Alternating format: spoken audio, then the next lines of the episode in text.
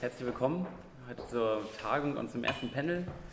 Ähm, es gab ja gestern, also eigentlich ist nicht das erste Panel, weil es gab gestern Abend schon eine Veranstaltung im Leica und ähm, waren auch schon ziemlich überrascht, weil eigentlich also mussten dann eigentlich schon Leute an der Tür abweisen, weil es so voll war. Waren über 70 Leute da. Ähm, gleichzeitig haben wir aber auch festgestellt, dass es noch viele Fragen offen sind und deswegen ist es gut, dass wir noch mehr Zeit haben als gestern nur den Abend. Wir haben heute dafür ja verschiedenste Referenten eingeladen. Wir machen heute den Auftakt zur Frage, also eher der digitalen, digitalsten Arbeit in diesem Bereich des digitalen Kapitalismus, nämlich zu Click und Crowdwork. Und haben dafür den Auftakt gemacht Matthias Becker, Journalist und Autor hier aus Berlin.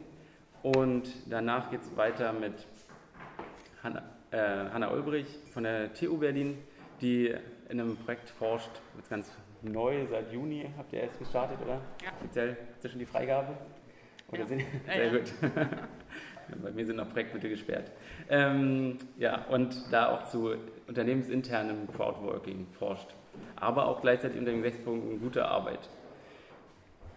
Den Schluss macht dann Sarah Baumann von Verdi und ähm, sie ist auch schon seit längerem im Bereich, ja, im Bereich tätig und guckt eher aus gewerkschaftlicher Sicht, wie man Cloud und Work, wie euer schönes Projekttitel hier ist. Cloud und Proud. Ja.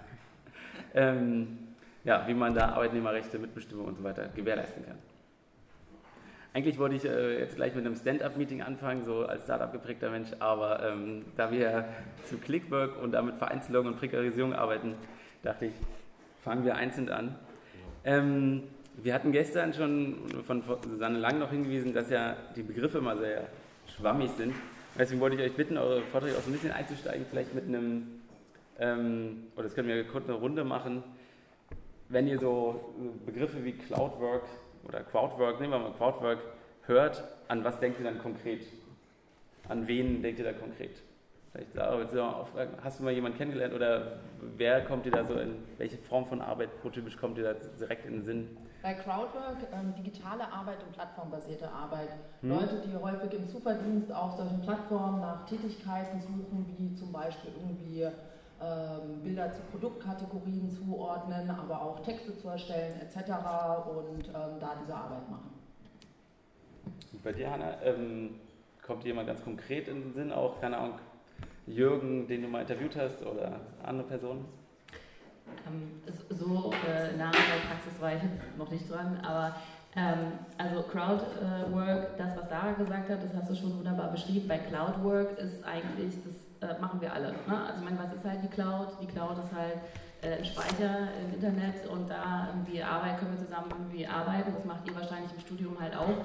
Da liegen eure Daten, da was auch immer. Und ähm, also da bei Cloudwork, da kommt mir einfach jeder äh, Angestellte oder äh, Student oder wer auch immer eigentlich in den Sinn.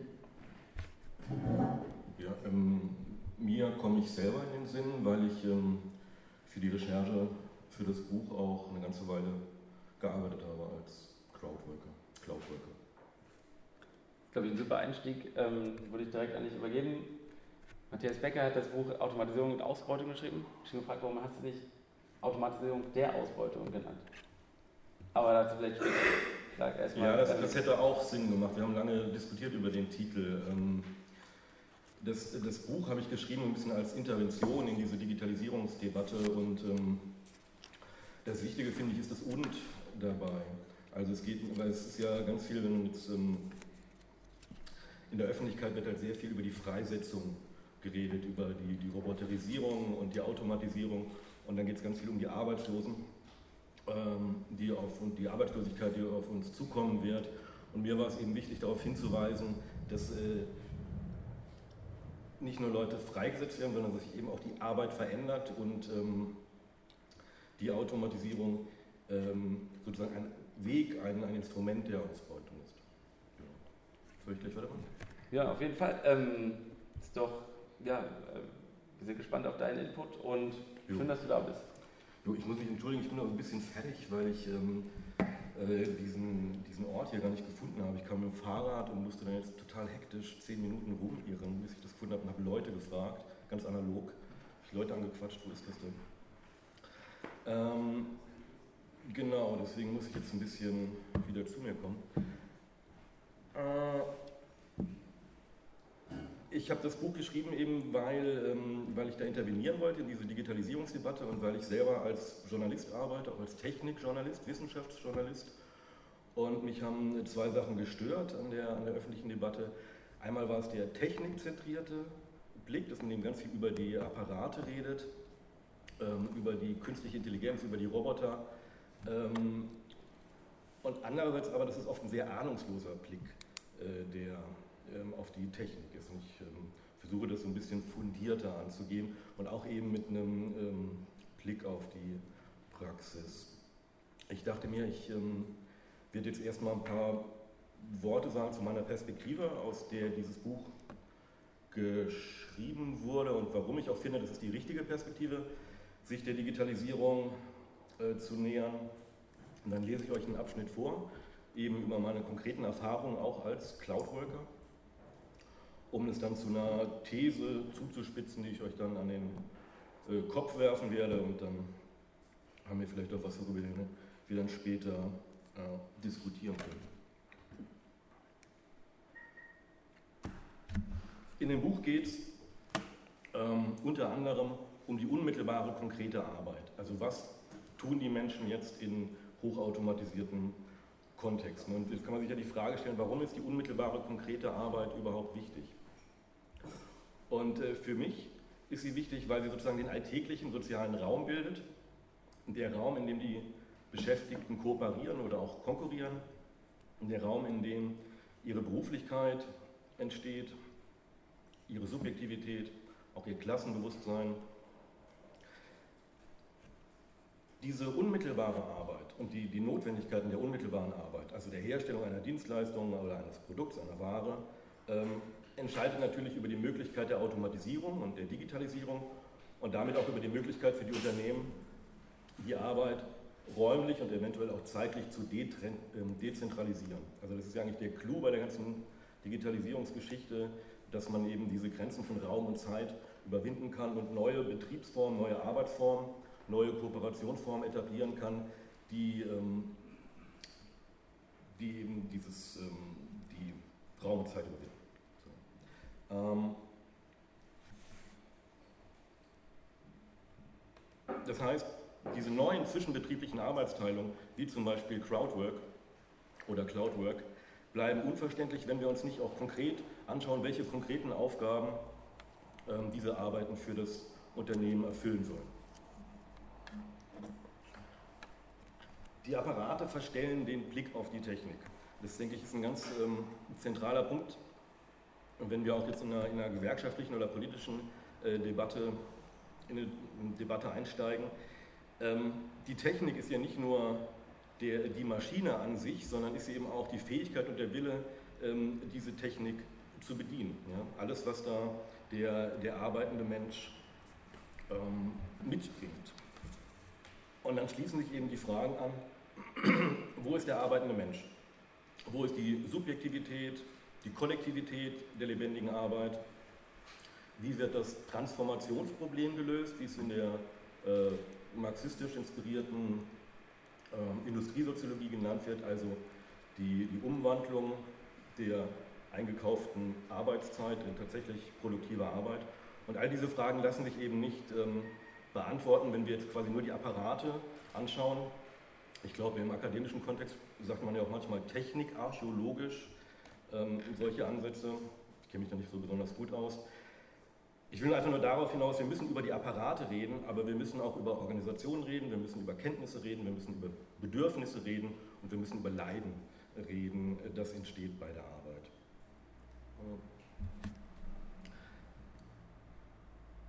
Es kommen jetzt neue durch den, durch den technischen Fortschritt, durch die ähm,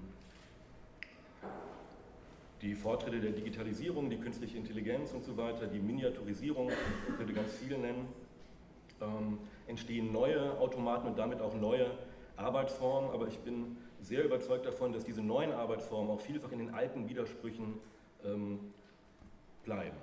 Und äh, diese alten Widersprüche, die die Lohnarbeit ausmachen, ist eben dieser eine grundlegende Widerspruch, den ich versucht habe, da auf den Punkt zu bringen.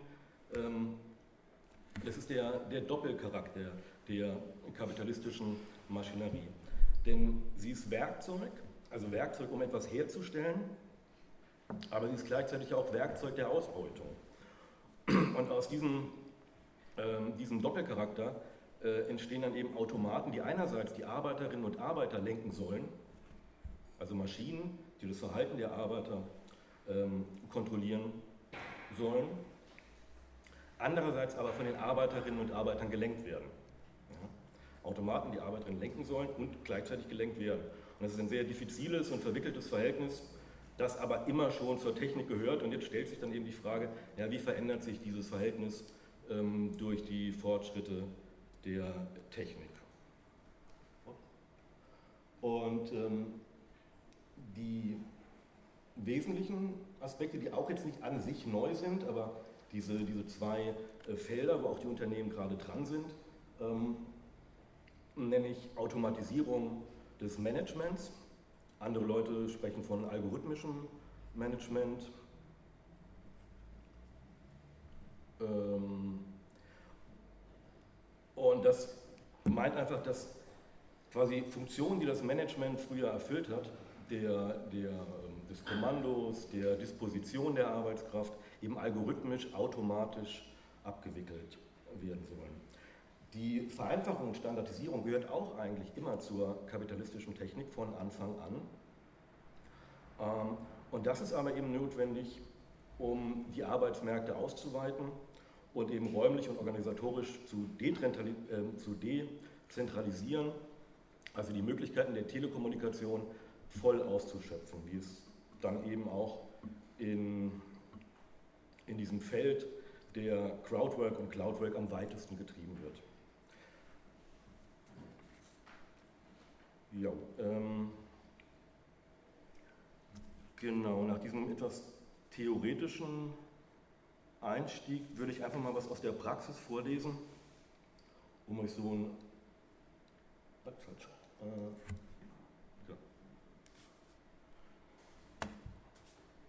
so einen Einblick äh, zu vermitteln, wie das, ähm, wie das abläuft und, und was das eben konkret bedeutet, also aus dieser Perspektive der, der konkreten Arbeit.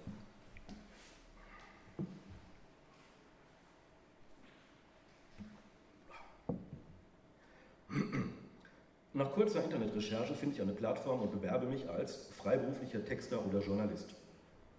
Nennen wir sie der Höflichkeit wegen und aus Angst vor Rechtsstreitigkeiten Fantastic Content.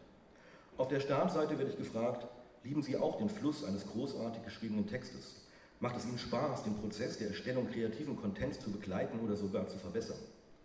Ich bin mir nicht sicher, aber lege trotzdem ein Profil mit meinen Daten an und stimme summarisch den Nutzungsbedingungen zu. Bevor ich meine Formulierungskunst verkaufen darf, muss ich einen Text abliefern. Ich lege mich ins Zeug, verfasse eine mitreißende Klosse, die Kurt Tucholsky nicht besser hingekriegt hätte und klicke auf Senden. Schon nach wenigen Minuten antwortet mir Fantastic Content. Mein Text sei einigermaßen gelungen, aber noch nicht so richtig kreativ und nicht lebendig genug. Die wenigen Zeilen der E-Mail klingen nach Textbaustein, was sie tatsächlich auch sind. Einstweilen stuft man mich in das mittlere Qualitätslevel 4 ein. Diese Einstufung ist wichtig, weil sie darüber entscheidet, ob ich etwas besser bezahlte Aufträge bekommen kann. Ich bin laut Angaben der Firma einer von über 4000 kreativen Textern.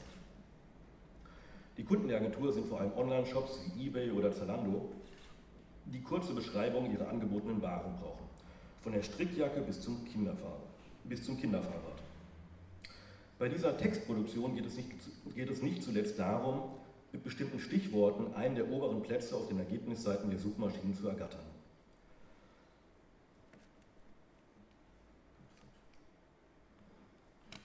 Das ist so eine Oberfläche, also das ist nicht nur so eine Oberfläche, das ist genau meine Oberfläche von damals.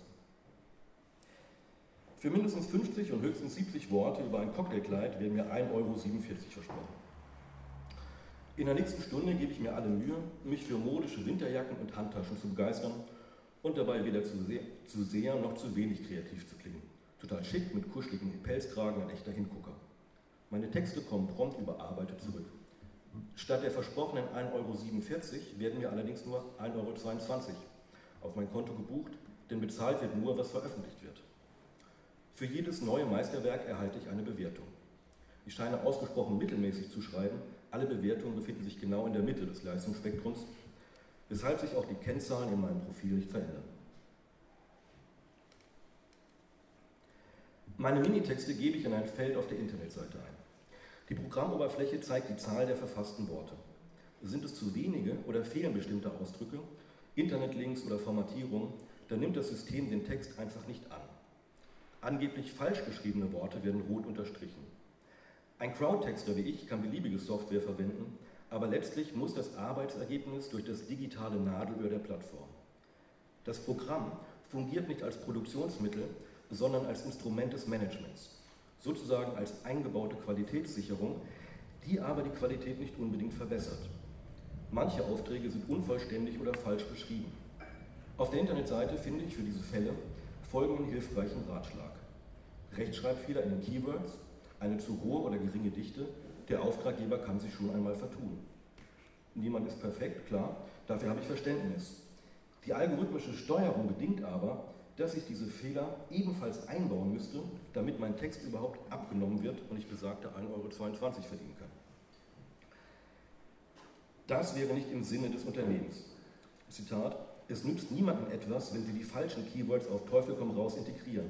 Schreiben Sie stattdessen Ihren Text in der geforderten Länge in korrekter Rechtschreibung, setzen Sie die übrigen oder falschen Keywords an das Ende Ihres Textes und informieren Sie den Auftraggeber über das Textfeld, wie Sie vorgegangen sind und warum. Eingehende Aufträge, die nicht meinem Profil entsprechen, bekomme ich überhaupt nicht zu sehen. Die Plattform leitet mir bestimmte Informationen zu, aber sie blockt den größeren Teil von mir ab.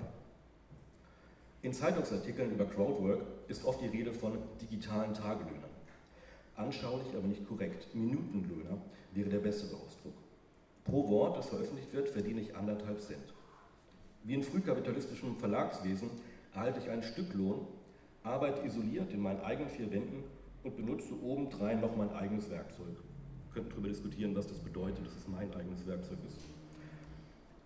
Und dennoch, meine Textarbeit ist eine kleine Schraube in dieser gewaltigen Wortmaschine, die Kontinente umspannt. Nach anderthalb Stunden und nach einem Verdienst von ungefähr 7 Euro bin ich bereit zum Streik. Wenn mein starkes Hirn und mein starker Finger es wollen, steht diese Maschine still. Zu diesem Zweck müsste ich allerdings die 4000 anderen kreativen Textarbeiter anstiften und ich habe keine Ahnung, wie ich sie erreichen soll.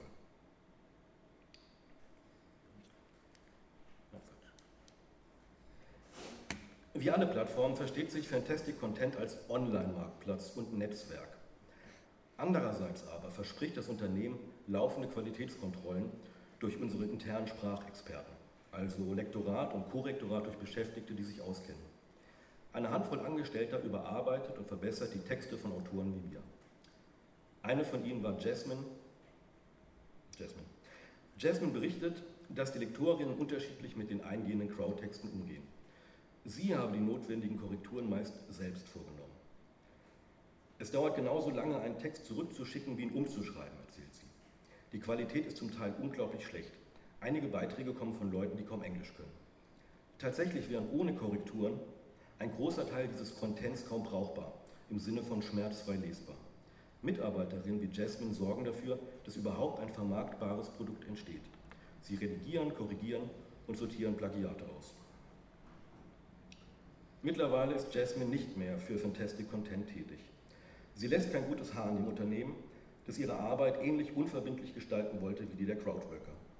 Ich habe immer wieder nachgefragt, wann mir das Geld denn ausgezahlt wird, so wie wir es vereinbart hatten. Erzählt sie. Honorare seien ohne Ankündigung und Absprache gesenkt, Arbeitsaufträge erst erteilt und dann wieder entzogen, äh, entzogen worden. Wir hatten eine Bezahlung pro Wort ausgemacht, aber dann wurde ich pauschal bezahlt. Das war total frustrierend. Ich habe mich monatelang beschwert und immer wieder wurde es angeblich vergessen. Nach einem halben Jahr schuldete das, Unternehmen ihr einige hundert Euro. Schließlich blieben die Aufträge ganz aus. Wahrscheinlich hatten ihre hartnäckigen und zunehmend ungehaltenen Beschwerden die Stimmung verdorben. In der Medienbranche macht es keinen guten Eindruck, auf vereinbarten Löhnen zu bestehen. Warum berichte ich von Jasmines Fall? Nach außen betonen die Plattformen lediglich Angebot und Nachfrage zusammenzubringen. Am liebsten wären sie reine Matchmaker, die, so wie das üblich ist, Partner verkuppeln und sich danach in den weiteren Verlauf ihrer Beziehung nicht mehr einmischen. Weil sie lediglich als Vermittler auftreten, müssen sie selbst kein unternehmerisches Risiko tragen und unterliegen weder der Sozialversicherungspflicht noch dem Arbeitsrecht, ist die Propaganda.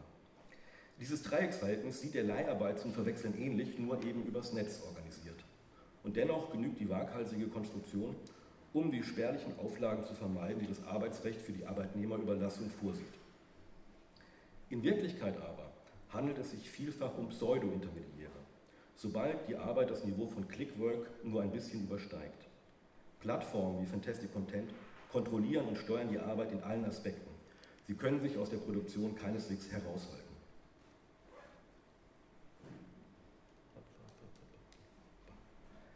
Ähm, ja, ich hoffe, das hat euch so einen kleinen Einblick vermittelt, wie das so abgeht. Man muss dazu sagen, es ist natürlich sehr divers. Also das Crowdwork, das Cloudwork gibt es nicht. Es ist jetzt quasi ein Segment, was ich da so beschrieben habe. Ähm,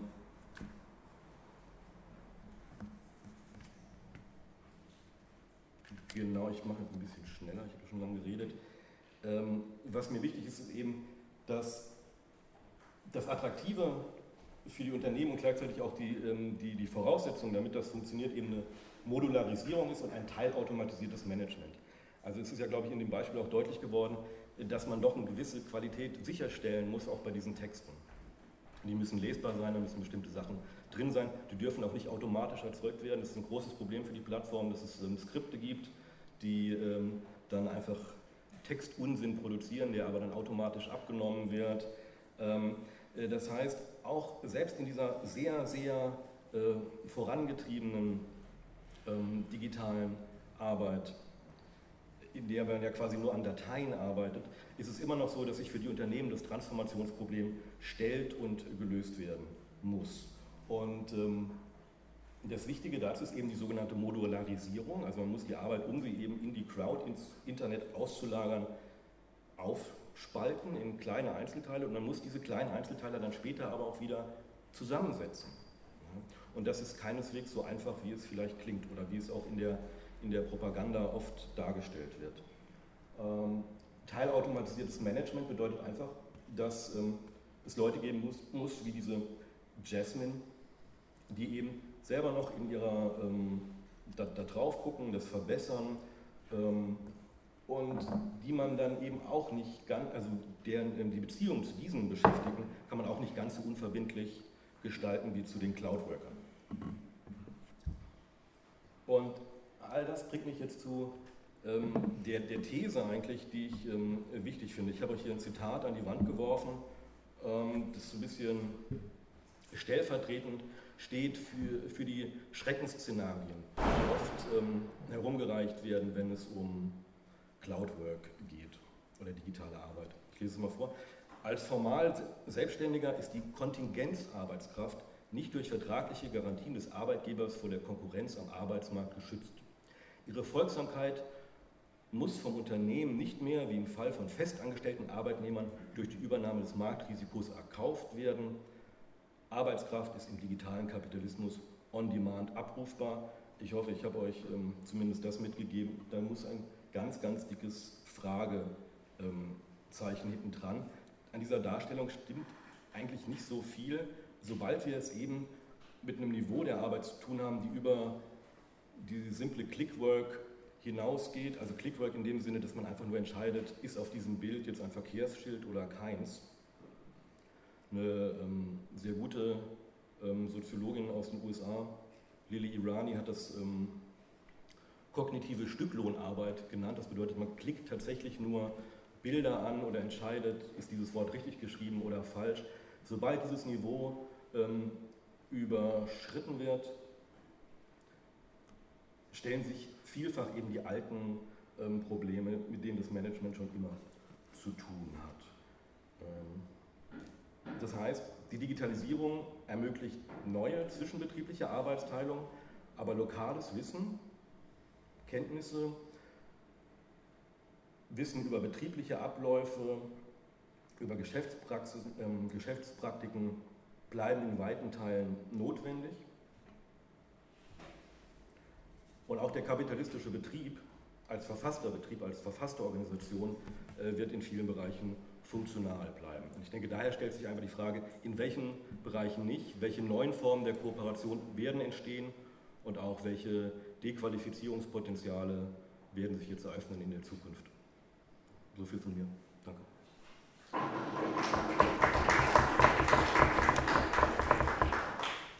Ja, vielen Dank. Ähm, können Sie auch gleich mal weitergeben.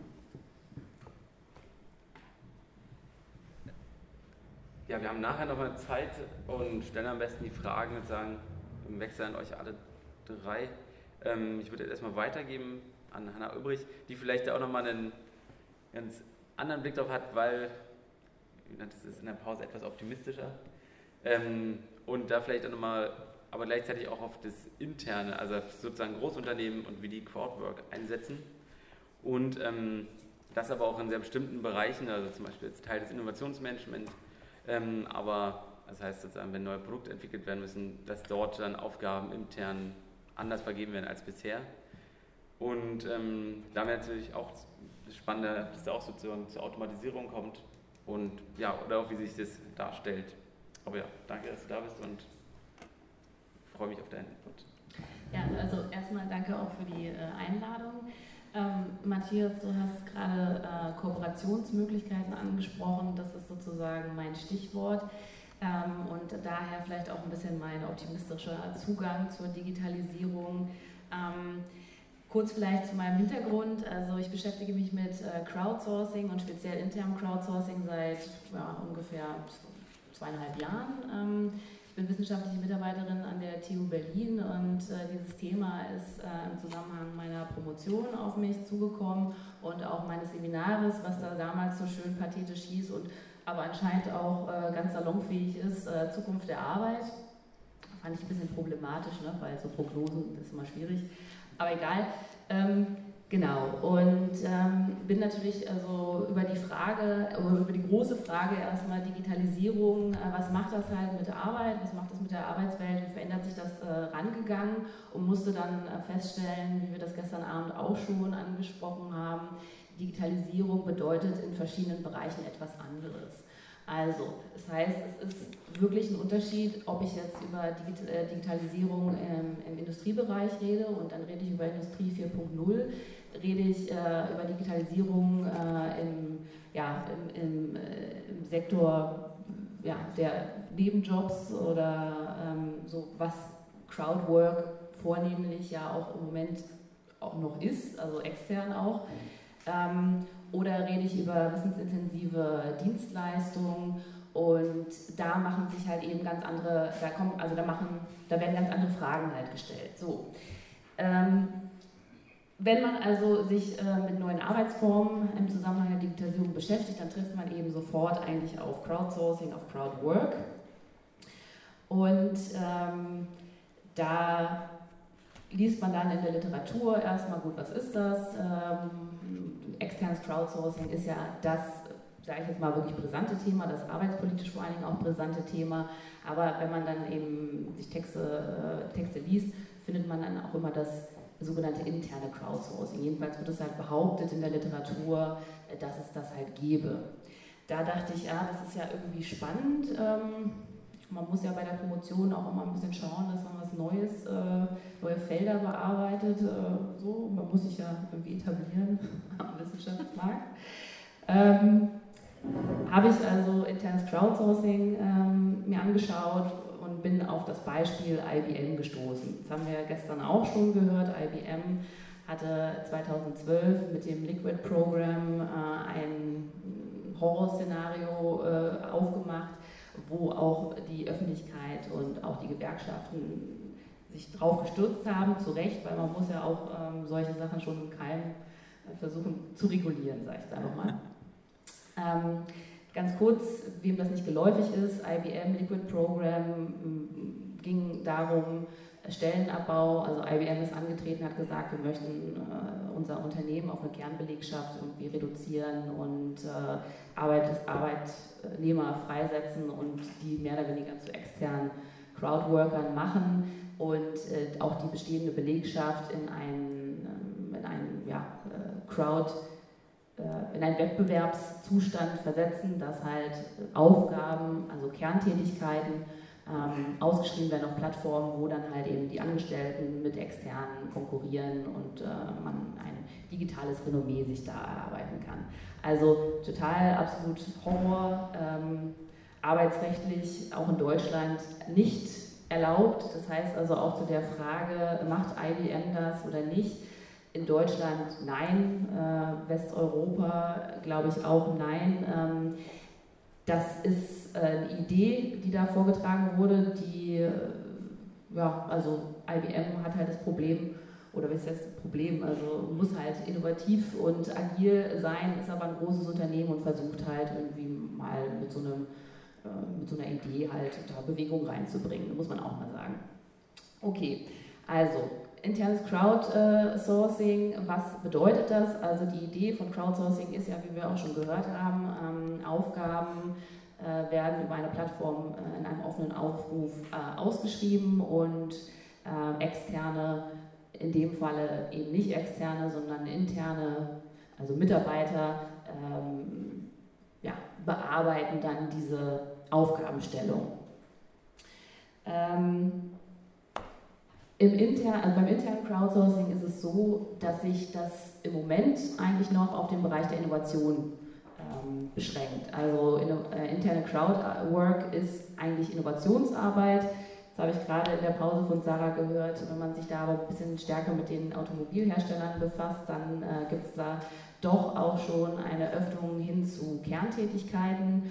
Und ähm, gut, da muss ich dann nochmal weiter forschen. Ähm, aber im Bereich halt Innovationsarbeit ist es eben so, das Unternehmen möchte von seinen Mitarbeitern und Mitarbeiterinnen Ideen haben, ähm, Lösungen für Probleme, die vor allen Dingen halt in der Produkt- und der Prozessentwicklung entstehen ähm, und das halt bereichsübergreifend. Also ne, die Crowd ist eben, äh, sind, halt, äh, sind halt alle so ungefähr von, äh, vom Management bis zur jetzt wirklich sehr platt gesprochen, bis zur Putzfrau, die angestellt ist im Unternehmen. Und äh, da soll eben der verengte Blick, der manchmal halt existiert, wenn man halt in einer Abteilung ist, überbrückt werden mit neuen äh, Ideen von Laien. Gut, so, jetzt ist halt auch da die Frage, wie verbreitet ist das? Und wenn man halt schaut in der Praxis, äh, trifft man wieder auf Probleme, ja, also ist das jetzt ein Konzept oder ist das einfach nur eine Möglichkeit, die halt besprochen wird oder äh, wird es wirklich flächendeckend, also flächendeckend, aber wird es halt wirklich äh, intensiv halt eingesetzt. Ähm, es gibt ein paar Beispiele, also das ähm, bekannteste Beispiel, was auch jetzt nicht erschreckend oder ähm, arbeitnehmerbedrohlich, sage ich jetzt mal, ist, ist bei der Deutschen Telekom. Die haben eine, ja, die haben eine Crowd gehabt. Im Moment ist das so ein bisschen auf Eis gelegt, aber bis äh, Ende letzten Jahres war das sehr aktiv, hatten sie eine Mitarbeitercrowd von 4000 Leuten, haben das aber auch nicht Crowdsourcing genannt, sondern Prognosemärkte, denn seit IBM versuchen halt alle irgendwie dieses Crowdsourcing, den Begriff zu umschiffen, denn der ist halt negativ besetzt.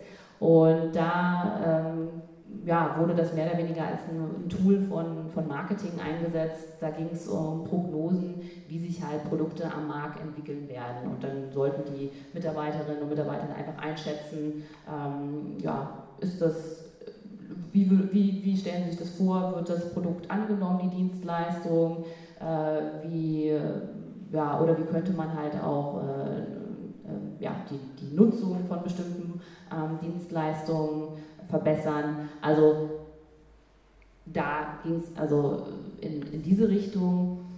Und das hat mich, also diese ganzen Recherchen, die ich da so dazu gemacht habe, haben mich eigentlich dann irgendwie zu dem Thema oder zu der Frage geführt, das ist ja alles total schön. Also ich, aus Unternehmenssicht ist das ja wirklich auch total toll. Äh, super effektive, effiziente Strategie und äh, Kosten, äh, Kosten eher nicht eben nicht, sondern Kosten. Ähm, also eine, eine ähm, Kostenersparnis absolut schnell produziert, sogar teilweise zuverlässige ähm, Daten als halt äh, die, die Marketingabteilung mit ihren äh, Studien, die sie halt in Auftrag geben, extern. Super, also verstehe ich aus, aus deren Sicht. Aber was hat denn eigentlich der Arbeitnehmer, die Arbeitnehmerin davon? Ähm, die sollen sich jetzt sozusagen über ihren Arbeitsbereich, über ihre, ihren normalen Arbeitsbereich im Alltag hinaus bewegen und sollen jetzt irgendwie sich überlegen, okay, gut, wie können wir äh, unser Unternehmen in puncto Produkte und Prozesse jetzt irgendwie voranbringen? Also welche, welche Motivation habe ich denn da? Ähm, also war meine Schlussfolgerung dabei äh, zu sagen, also so wie jetzt internes Crowdsourcing gerade genutzt wird, äh, ist das eigentlich für den Arbeitnehmer nicht sinnvoll. Da müssen, ähm, da müssen irgendwie andere Anreize geschafft werden, ähm, dass der Arbeitnehmer oder die Arbeitnehmerin auch sagt, okay, da habe ich auch was von. Und der Gedanke ist eigentlich dabei auch zu sagen, muss halt internes Crowdsourcing ähm, eigentlich nur schlecht sein?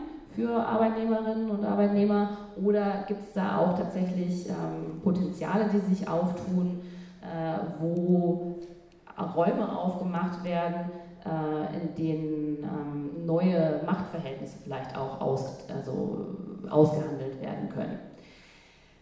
Wir haben dann äh, an der TU äh, ein Projekt äh, ins Leben gerufen, mh, das sich halt damit beschäftigt, so ein Modell zu entwickeln. Und unsere, äh, unsere These dabei ist halt zu sagen, ähm, wenn das liebe Unternehmen, weil also heute äh, Erfolg ja nur durch Innovationsfähigkeit möglich ist, wenn also Unternehmen von ihren Mitarbeiterinnen und Mitarbeitern äh, Engagement haben wollen im Bereich Innovation, dann muss da was zurückgegeben werden, äh, was Mitarbeitern das sozusagen äh, entschädigt, also sie sozusagen dafür entschädigt. Und es ist auch ganz klar, weil wir reden jetzt ja eben über Leute, die schon in einem Angestelltenverhältnis halt stehen. Das heißt, sie sind monetär abgesichert, dass halt die klassischen Anreize, die es gibt, also eben Preisgelder oder ähm, ja, äh, irgendwelche äh, äquivalenten ähm, materiellen ähm,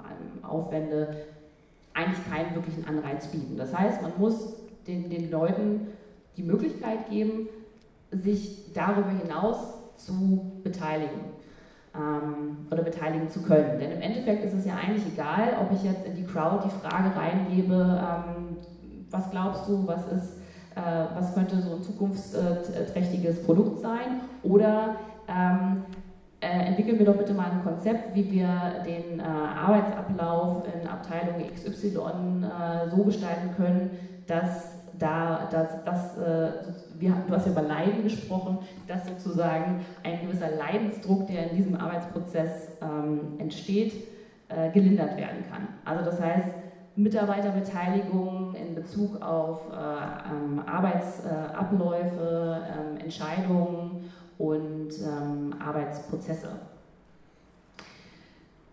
Gut.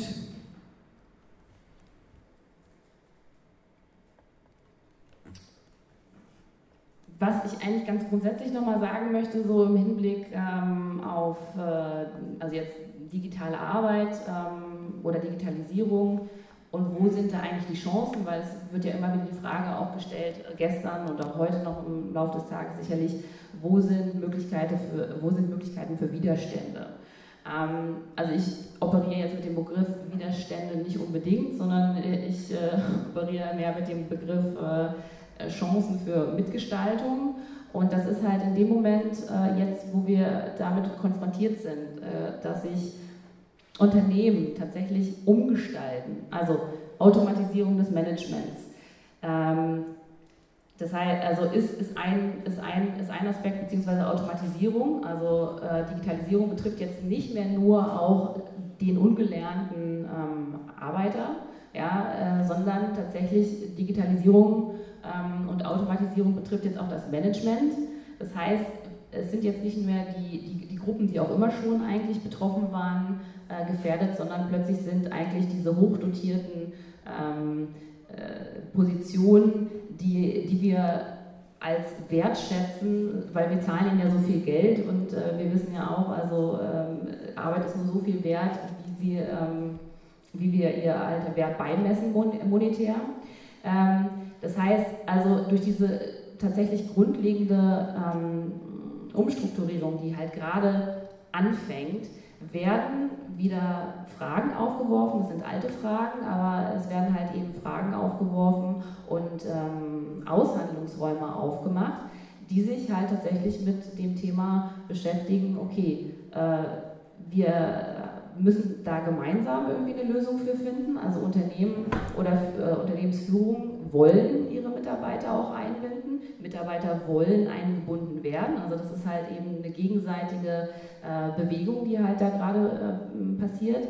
Ähm, es ist halt aber auch also die Frage, wenn wir jetzt sowas kommt wie Automatisierung, also was ist denn dann, da müssen wir wieder darüber nachdenken, welchen Wert hat Arbeit eigentlich? Ähm, wie, wollen wir, wie wollen wir arbeiten und äh, also wenn wir fragen, wie wollen wir arbeiten, heißt es auch, wie wollen wir halt leben. Also es ist halt gerade halt auch ein Zeitpunkt, wo diese ganz grundsätzlichen Fragen wieder aufgeworfen werden, wo, äh, weil rechtliche, ähm, rechtliche äh, ja, äh, Regelungen gefunden werden müssen und die sich alle auf tatsächlich solche normativen Fragen auch beziehen. Denn wir haben uns ja die letzten 20 Jahre von der Technik, sage ich mal, schon sehr stark leiten lassen. Ähm, und jetzt plötzlich stehen wir halt vor Problemen, die sich halt eben mit Technik nicht lösen lassen, sondern wir müssen halt eigentlich einen verhaltenstheoretischen und einen normativ, also oder, äh, oder Handeln, oder Handlungen äh, im Bereich, also basierend auf Normen und neuen Werten ähm, entwickeln. Und äh, da gibt es sozusagen Chancen für Widerstand beziehungsweise eigentlich für Mitgestaltung. Und das ist sozusagen mein positiver, äh, positiver Blick auf Digitalisierung, dass ich eher ähm, mir anschaue, okay, äh, also es gibt mehr Kooperation oder perspektivisch mehr Kooperation, weil es die geben muss, weil Arbeitsprozesse, ähm, Aufgaben so komplex werden, dass das halt nicht mehr ohne äh, Zusammenarbeit eigentlich gelöst werden kann. Und der zweite Punkt, habe ich jetzt den Faden verloren. Also, ähm, das, also, ja, also für mich halt sozusagen Digitalisierung eigentlich irgendwie bedeutet und deswegen auch sowas wie internes Crowdsourcing eigentlich eine Form von äh, betrachtet halt als kollaborativer Arbeitsprozess, was er ja durchaus auch ist, ne, wenn man ihn arbeitnehmergerecht halt gestaltet, ähm, dass das äh, etwas ist, was perspektivisch verstärkt auf uns zukommen wird. Ich glaube, hier mache ich mal Schluss.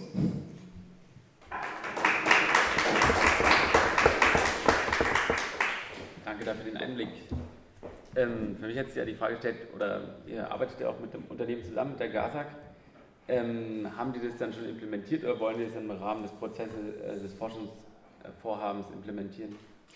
Ähm, die wollen das implementieren. Also was wir halt in dem Projekt machen, ist, dass wir ein Modell ähm, entwickeln, was natürlich einerseits äh, Innovationsmanagement ist, was andererseits Mitarbeiter, also ein Tool ist für Mitarbeiterbeteiligung und auch, wir bringen auch noch den Gedanken der Qualifizierung und Weiterbildung damit rein.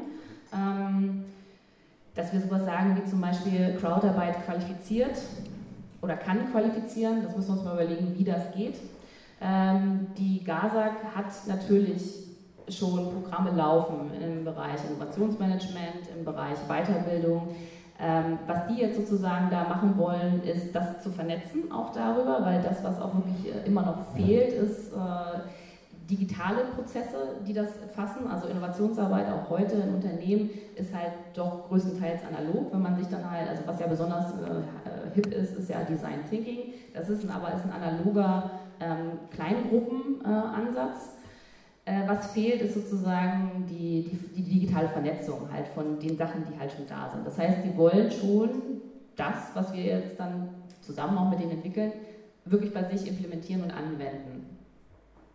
Sehr spannend. Ähm, und so ein bisschen auch als Überleitung ganz kurz noch, darf dann auch der Betriebsrat dann in der, die Quote Sachen fragen und Sachen ausschreiben oder gibt es da schon Beispiele für?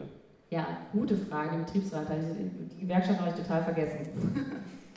Genau, nee, ähm, das kann natürlich nicht, am, kann eben nicht vorbeigehen ähm, am Betriebsrat, weil arbeitnehmergerecht bedeutet eben auch, dass man, äh, dass man da auch die Experten und auch die, die sich halt äh, natürlich, äh, die halt Arbeitnehmerinteressen ähm, vertreten, mit einbindet. Und da muss ich, möchte ich aber auch etwas sagen, ähm, auch die Gewerkschaften müssen sich halt dem, also nicht dem Thema öffnen, sondern halt ähm, also sich von ihrer Monopolstellung ich sage es jetzt mal sehr drastisch, von ihrer Monopolstellung, äh, ich vertrete die Arbeitnehmerrechte oder ich vertrete die Arbeitnehmerinnen und Arbeitnehmer, auch ein bisschen distanzieren, weil man natürlich auch über dieses Tool auch, äh, auch die Gewerkschaften äh, sich stärker vergewissern können, natürlich auch bei, ihre, bei ihren, ähm, also bei den Leuten, äh, die sie halt vertreten. Und das hat, das ist ja auch wieder eine Machtfrage. Also da gibt es, äh, auch da ist manchmal, ähm, also ich, ja, Sarah, du guckst schon so. Ich habe es ich tatsächlich noch nicht ganz durchdrungen, deswegen gucke ich so. Ja, was ich halt damit meine, ist halt, dass, also was, was ich also jetzt erlebt habe im Zusammenhang mit diesem Projekt, ist, dass also auch gerade Gewerkschaften sehr skeptisch halt darauf reagieren, wie äh, die Mitarbeiter können direkt äh, befragt werden, beziehungsweise auch an uns vorbei. Also das Management kann jetzt mit, der, äh, mit, mit den Mitarbeitern direkt reden, das muss aber eigentlich vermittelt über uns laufen. Ja, das, deswegen müssen Betriebsräte definitiv halt eingebunden werden, aber halt diese direktere Kommunikation, und das ist ja nun einfach wirklich mal die Errungenschaft von digitaler Technologie, dass wir halt irgendwie direkter miteinander reden können und eben auch nicht vermittelt und vertreten, dass diese Denke, dass also Selbstvertretung sozusagen, auch ähm, Berücksichtigung finden muss bei Betriebsräten, Gewerkschaften. Das ähm, also ich glaube, mein, mein Runzeln kam daher ähm, oder besteht immer noch. Ich meine, das wäre ja ähm, schön, wenn das Management immer nur vermittelt über die Gewerkschaft mit ihren Beschäftigten sprechen würde. Das ist ja jetzt auch schon nicht die Realität. Ja. Ich glaube, da geht es einfach um Fragen, die sind mitbestimmungspflichtig. Das ist der große Unterschied und das ist auch eine Irritation, die manchmal ein bisschen entsteht, wenn man von externen und internen Crowdwork spricht, weil das klingt so ähnlich. Tatsächlich, in dem einen Fall gibt es ein Arbeitsrecht und Arbeitsrecht mhm. gilt und das Betriebsverfassungsgesetz gilt. Mhm. Und in dem anderen Fall, bei externen Crowdwork, zumindest wenn wir über Online-Arbeit sprechen, die digital stattfindet, dann ist es in der Regel eine selbstständige Arbeit. Mhm. Und ähm, da gilt halt dieser Schutz durch das Arbeitsrecht nicht. Und wenn solche Diskussionen in den Betrieben aufkommen, dann ist es oft, also denke ich jetzt auch mal, wenn der Betriebsrat sagt, ja hallo, wir wollen da mitreden, dann geht es ja nicht darum, dass sie sagen, ihr dürft nur über uns vermittelt mit den Beschäftigten sprechen, sondern dann sind es ähm, Änderungen, die einfach mitbestimmungspflichtig sind. Auf ähm, jeden Fall, auf jeden Fall. Ich glaube, da haben wir auf jeden Fall ähm, ja, ein paar Punkte oder schon mal gutes Spannungsfeld ähm, abgesteckt für die Diskussion. Ich würde jetzt aber erstmal an dich noch überleiten für deinen Input. Ja, und in der Zeit ähm, ah, okay. ich, äh, am besten schon mal an und ich mache die Folien an. Ah ja, super. Dann ähm, ich, dieses Mikro ist das an? Ja. Ist auch an. Okay. Dann ist, ist egal.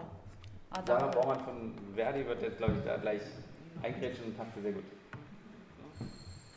Ja, ich kann ja kurz sagen, ähm, was ich bei Verdi mache. Ähm, ich arbeite in der Bundesverwaltung im Bereich Innovation und gute Arbeit. Das ist ein Bereich, ähm, wo wir jetzt nicht direkt wie sonst Gewerkschaftssekretäre Unternehmen betreuen, sondern ich bin eher so an dieser Schnittstelle von Gewerkschaftspolitik und Wissenschaft tätig. Und da gibt es ein großes Verbundprojekt, das hat eben diesen etwas sperrigen Namen Cloud and Crowd, ähm, wo Verdi sich gemeinsam auch mit der IG Metall und anderen wissenschaftlichen Einrichtungen damit befasst, wie sich ähm, Arbeit in cloudbasierten Wertschöpfungssystemen verändert und eben auch ganz stark mit dem Thema ähm, Crowdwork befasst. Ähm, Nach unten.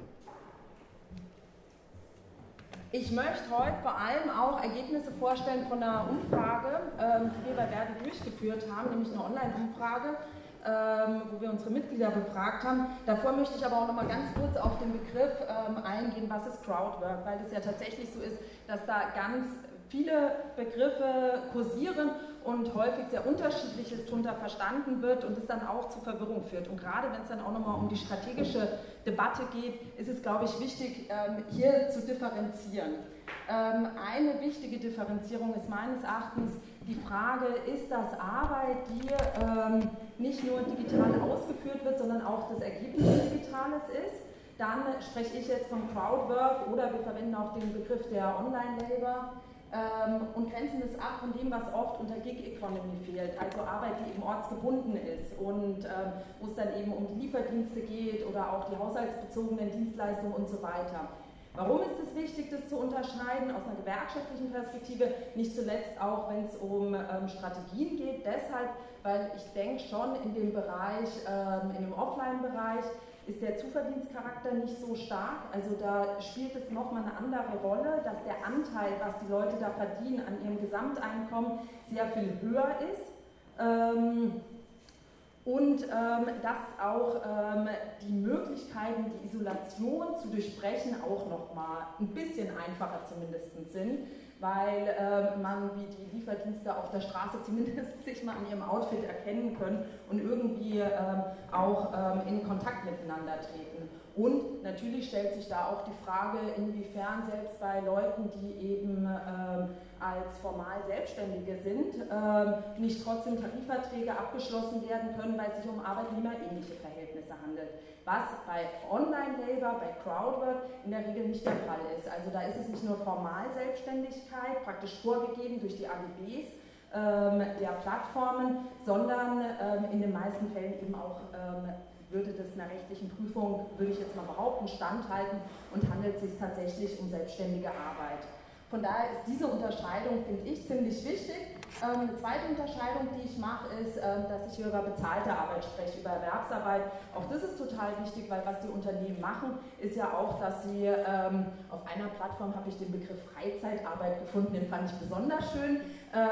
Ja, auch versuchen, das, was die Leute in ihrer Freizeit machen, in Wert zu setzen, ohne zu bezahlen oder dann halt nur irgendwelche Anreize zu schaffen über Produkte, Punkte, die man sammeln kann, die man dann in ähm, irgendeine Ware umtauschen kann etc. Also die zwei ähm, Unterscheidungskriterien, ähm, bezahlte, unbezahlte Arbeit, offline, online, die finde ich ziemlich relevant.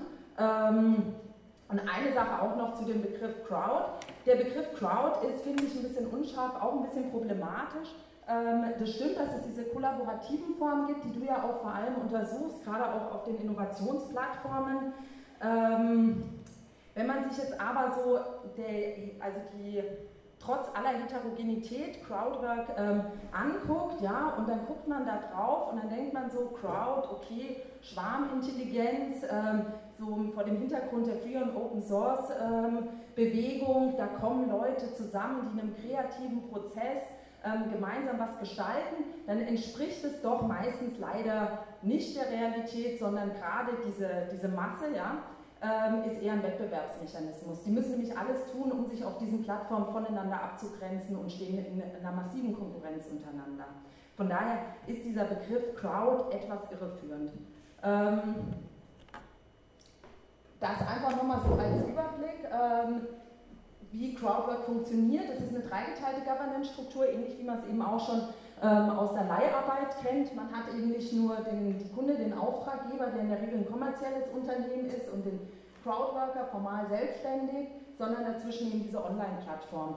Und ähm, ein weiteres wichtiges Charakteristikum ist, wenn man sich diese Rolle der Online-Plattform eben anguckt, dass die sich ja gerne darstellen als äh, ein Marktplatz, als ein Vermittler. Wir sind nur fürs Matching zuständig, sonst haben wir damit nichts zu tun.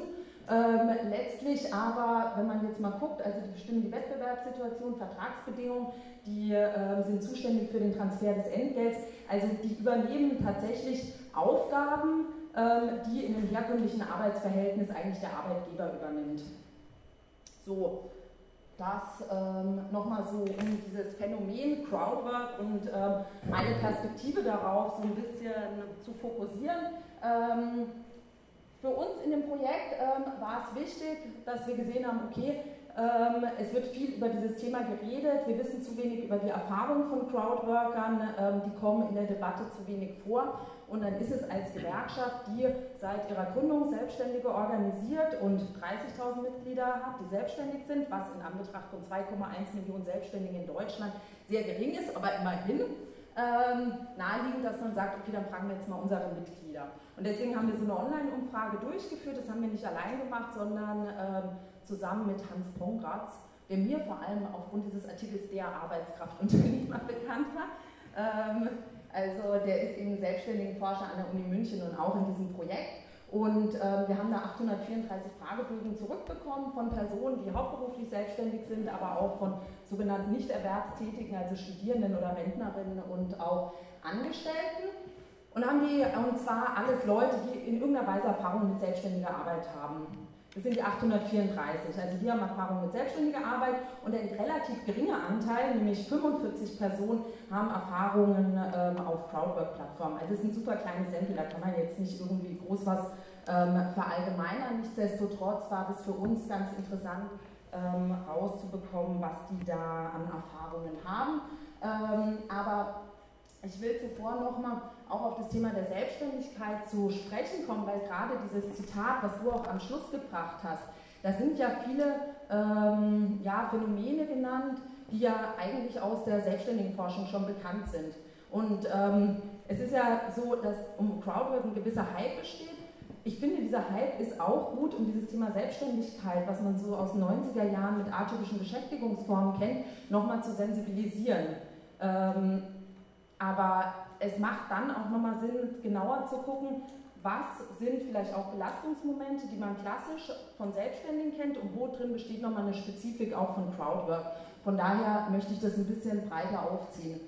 Ja, wenn man sich die Herausforderungen beruflicher Selbstständigkeit anguckt, dann geht es da vor allem um die Frage des Einkommens. Also das große Problem ist die Bezahlung und auch die hohe Unsicherheit und infolgedessen ja auch das Problem, wie sichert man sich dann ab für Krankheit, Alter, Auftragslosigkeit etc., was viele einfach schlichtweg nicht machen können. Ähm, was auch, also wir haben nach ihren Herausforderungen gefragt und auch nach ihren Erwartungen gefragt, wo klar ist, die haben sehr hohe Erwartungen an Verdi, die wollen, dass sich Verdi auch in Zukunft viel stärker engagiert. Ähm, und ähm, wenn man sich anguckt, was sind die zentralen Aspekte ihrer Erwartungen, dann geht es ganz klar um die existenziellen Probleme, um die prekären Arbeitsbedingungen, aber auch eben vor allem um das Thema der Absicherung, ähm, wo sie möchten, dass Verdi ihre Beratung ähm, weiter ausbaut. Also Verdi hat ja so ein ehrenamtliches Beratungsnetzwerk für Selbstständige aufgebaut, was ganz gut funktioniert und jetzt auch zu Crowdwork-spezifischen Fragen berät. Das soll weiter ausgebaut werden und sie wollen eine stärkere Wertschätzung ihrer Arbeit als Selbstständige. Das ist eine Forderung, die sehr stark aufkam, sowohl gegenüber ähm, den Gewerkschaften, aber auch der Gesellschaft insgesamt, dass eben Selbstständigkeit ähm, und auch Crowdwork oftmals eben freiwillig gewählt ist, dass das nicht immer erzwungen sein muss, ähm, dass sie sich bewusst für diese Erwerbsform entscheiden ähm, und dass sie trotzdem stark gewerkschaftlich orientiert sind ähm, und nicht ähm, immer nur als Konkurrenz angesehen werden wollen, wenn sie in den Gewerkschaften aktiv sind. Dass das was ist, ähm, wo sie weiterhin Handlungsbedarf ähm, sehen. Ähm, eine weitere Frage, und jetzt mache ich den Übergang zum Thema Crowdwork, war dann, ähm, wie kommt ihr denn an eure Aufträge?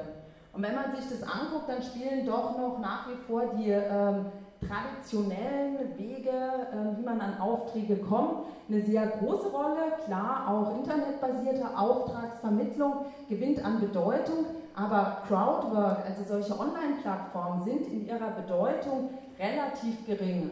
Also das ist hier ähm, unten ähm, sind das die 5% ähm, von Personen, die eben ähm, an Aufträge ähm, über Plattformen kommen hat jetzt erstmal nur was natürlich für diese kleine Gruppe von Werkleuten zu sagen. Ne? Ähm, wer ist das? Ähm, das sind Leute, die sowohl hauptberuflich selbstständig sind, das sind aber auch Angestellte und Nichterwerbstätige. Also wir hatten das Thema, die Gruppe ist sehr heterogen. Ähm, bei uns war ein Sample ein hoher Anteil von Leuten aus der Textarbeit ähm, als auch aus dem IT-Bereich und für die meisten war es ein Zuverdienst. Das bestätigen auch alle anderen Studien, die es zu dem Thema gibt, dass in Deutschland Crowdwork in der Regel einen Zuverdienstcharakter hat. Also wir hatten wirklich nur, ich glaube, drei Personen, ne, die ähm, vermittelt über Crowdwork-Plattformen im Monat mehr als 1000 Euro verdient haben. Für alle anderen Summen unter 100 Euro bis hin ähm, zu 500 Euro. Ähm, und dann haben wir die nach ihren Erfahrungen gefragt. Und wir haben schnell festgestellt bei der Auswertung, dass wenn wir über deren Erfahrungen reden, differenzieren müssen entsprechend der unterschiedlichen Plattformtypen. Und das sind jetzt diese Plattformtypen, die bei uns vorkamen. Und das sind auch die Plattformen, die hier genannt sind, auf denen ähm, unsere Verdi-Mitglieder aktiv sind. Ähm, und da hat man eben gesehen, dass ähm, eher diejenigen, die im Bereich Textwork, Testing und Microtasking aktiv sind, vor allem den einfachen Zuverdienst als positiv beurteilen. Dagegen für die Freelancer, also äh, Freelancer-Plattformen, die auch wirklich sehr komplexe Tätigkeiten ähm, verrichten, es auch ein Vorteil ist, neue Kundschaft ähm, über diese Plattformen ähm, ja, ähm, ähm, zu, jetzt fehlt mir das Wort. Akquirieren. Ja, danke, zu akquirieren. Allen gemeinsam war bei den negativen Erfahrungen, die recht zahlreich waren, die Kritik an der Bezahlung. Ähm, vor allem die schlechte Bezahlung, also dass die Honorare sehr niedrig sind und dass auf den Plattformen eine extrem hohe Konkurrenz herrscht, als auch eben, äh, was du ja auch schon angesprochen hattest, dieses Thema der unbezahlten ähm, Arbeit. Also auf vielen Plattformen ist es so, dass in den AGBs, also in den allgemeinen Geschäftsbedingungen bereits festgehalten ist, dass man äh, nicht zahlen muss, äh, wenn die Arbeit als nicht erfüllt gilt. Und ähm, da das ein sehr einseitiges Verhältnis ist, führt es dann dazu, dass die Leute immer wieder Arbeit verrichten, aber eben nicht bezahlt bekommen, weil sie als nicht erfüllt definiert wird. Oder wir haben eben auch diese wettbewerbsorientierten Plattformen, ähm, wo nur der bezahlt wird, der am Ende dann auch ähm, das Preisgeld ähm, sozusagen erhält. Könnte man jetzt sagen, naja, das kennt man ja auch aus der Selbstständigkeit, zum Beispiel ähm, eine Freundin von mir ist Grafikerin im Ausstellungsbereich, da denkt man irgendwie die Hälfte ihrer Arbeitszeit schreibt die eigentlich an Wettbewerben. Der Unterschied ist aber schon, das sind Wettbewerbe, um dann den Auftrag zu erfüllen da schickt man Konzepte ein, die schicken Ergebnisse ein. Also das ist, finde ich, schon nochmal auch ein qualitativer ähm, Unterschied. Was die auch kritisieren, ist die unzureichende Kommunikation, die ähm, ist ja auch was, was du angesprochen hast oder in deiner Erfahrung da festgestellt hast. Ähm, die Aufträge sind oft nicht sehr gut aufbereitet und dann hat man aber keinen Ansprechpartner, mit wem man kommunizieren kann. Und obwohl ich denke, dass einige der Belastungen wirklich bei Selbstständigen generell sehr ähnlich sind, also was die Bezahlung angeht, auch die hohe Unsicherheit, gibt es doch, finde ich, nochmal so ein paar Spezifika, so eine sozialräumliche Dimension von Crowdwork. Ähm, und die kommt da, finde ich, nochmal zum Ausdruck, nämlich dass eine stärkere soziale Isoliertheit besteht, der Crowdworker untereinander es ist hochkooperativ, es ist hoch Arbeitsteilung, die Arbeitsteilung, die Kommunikation untereinander findet aber mit Ausnahme von Innovationsplattformen in der Regel nicht statt, wird auf vielen Plattformen sogar aktiv unterbunden. Auch gegenüber dem Auftraggeber, also der eigentlich diese Aufträge erteilt, sind sie unsichtbar ähm, sie sind eigentlich von dem, ähm, was Sie an Belastung erfahren, welche Probleme damit hergehen, für einen Auftraggeber überhaupt nicht ähm, wahrzunehmen. Und drittens, auch das nochmal so ein spezifisches Belastungsmoment oder was auch den Umgang mit Belastungen extrem erschwert, ist die Zusammenhanglosigkeit der Arbeit. Also Thema Modularisierung, woran dann auch IBM meines Erachtens natürlich gescheitert ist, war ja auch schon angesprochen. Und das ähm, führt eben halt eben auch zu einer Entleerung von Arbeit. Also die Arbeit wird extrem zerstückelt, ja, das kennt man auch aus anderen Bereichen. Es ist aber überhaupt nicht mehr zu überblicken, ähm, welchen Part mache ich denn jetzt eigentlich und woran arbeiten andere und wer ist der Auftraggeber?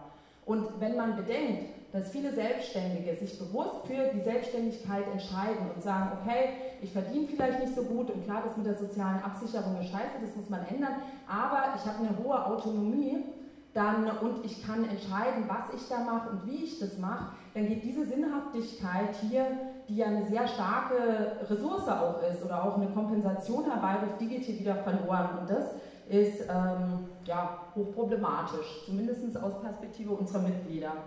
Ähm, ich bin schon über der Zeit, oder? Versuch's durch schnelles Reden zu kompensieren, aber ich glaube, das funktioniert nicht immer. Ähm, also ich hätte jetzt noch zwei Sachen, geht das? dir deine Zeit ab. Okay. Ja, müssen die Diskussion also, dann kürzer machen.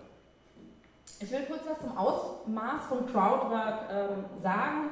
Ich glaube, dass das quantitative Ausmaß in Deutschland häufig unterschätzt wird. Es geistern oft diese Zahl, diese Zahl um eine Million. Ähm, wir haben ähm, in ähm, unserer Studie, die kommt dann erst im November raus, versucht da auch nochmal eine Schätzung vorzunehmen. das ist so unsere Einschätzung. Wir gehen davon aus, ja, eine Million ähm, aber das sind die Leute, die registriert sind. Das sind kumulative Zahlen in der Regel, was die Plattformen angeben. Ähm, regelmäßig aktiv schätzen wir in Deutschland 100 bis 300.000 und der Anteil der Erwerbssichernden, also die erwerbssichernd auf diesen Plattformen aktiv sind, ist extrem gering.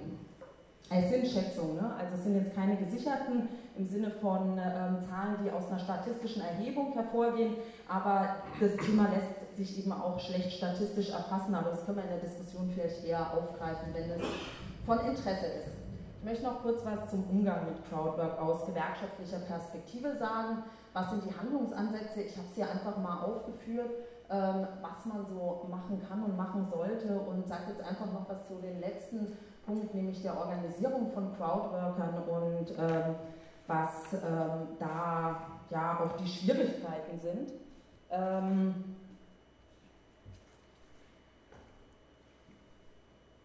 Ja, es ist sehr schwierig. Ähm, das ist in erster Linie, hat es für die meisten Menschen einen Zuverdienstcharakter. Und ähm, wenn wir jetzt gucken, wir haben die Leute nach ihren Erwartungen gefragt, dann haben auch die, die Erfahrung auf ähm, Crowdwork-Plattformen gesammelt haben, eigentlich nicht so spezifische Erwartungen ähm, an Verdi in Abgrenzung zu Forderungen nach einer allgemeinen ähm, Erwerbsversicherung etc. wie andere Selbstständige auch. Ähm, also es sind oftmals die großen Themen, die auch ähm, für sie zutreffen, was eben auch was damit zu tun hat, dass es eben einen Zuverdienstcharakter hat, dass der Anteil, den sie auf diesen Plattformen verdienen, ähm, relativ gering ist. ich finde es fraglich, inwiefern es Sinn macht, Crowdwork als Merkmal zu konstituieren, an dem man Leute organisiert. Also bisher stellt man für Deutschland zumindest nicht fest, dass ich sowas wie eine Identität als Crowdworker herausbilden würde. Von daher halte ich das nicht als einen sinnvollen Ansatz. Ich glaube, man muss tatsächlich weiter über die Fachlichkeit gehen.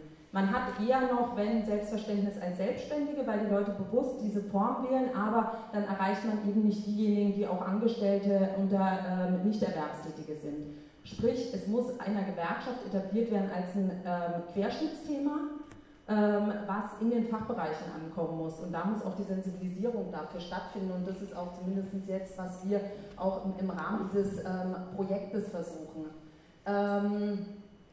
Ähm, darüber hinaus müssen wir stärker mit Crowdworkern in Kontakt kommen. Crowdworker können bei Verdi Mitglied werden, sowie Selbstständige Mitglied werden können. die Beratung gibt es, also auch zu Crowdwork-spezifischen Themen, wenn es jetzt zum Beispiel die AGBs angeht, kann bei Verdi über die Selbstständigenberatung da Unterstützung ähm, eingeholt werden. Man kann jetzt sagen, bei Crowdwork, okay, noch bekundet sich die Relevanz nicht aufgrund des quantitativen Ausmaßes, aber was ist in zwei, drei Jahren? Ähm, ist ja oft so, ähm, ihr müsst in die USA gucken und das ist irgendwie dann auch die Zukunft hier in Deutschland. Ich bin da ein bisschen skeptisch, ob ähm, Crowdwork gerade auch als eine erwerbssichernde Tätigkeit so an Relevanz in Deutschland gewinnen wird. Was es meines Erachtens vor allem beschleunigen wird, ist eine sogenannte Erwerbshybridisierung, also dass die Leute unterschiedliche Einkommensmodelle miteinander kombinieren, entweder im zeitlichen Verlauf oder zeitgleich. Und ich glaube, das ist wirklich ein Riesenthema für Gewerkschaften. Wie spricht man die Leute an? Ähm, die eben nicht mehr Angestellte sind oder Crowdworker oder Selbstständige, sondern die es gleichzeitig oder zeitlich versetzt machen. Ich denke, darin liegt eine ganz wichtige Herausforderung. Damit komme ich zum Schluss.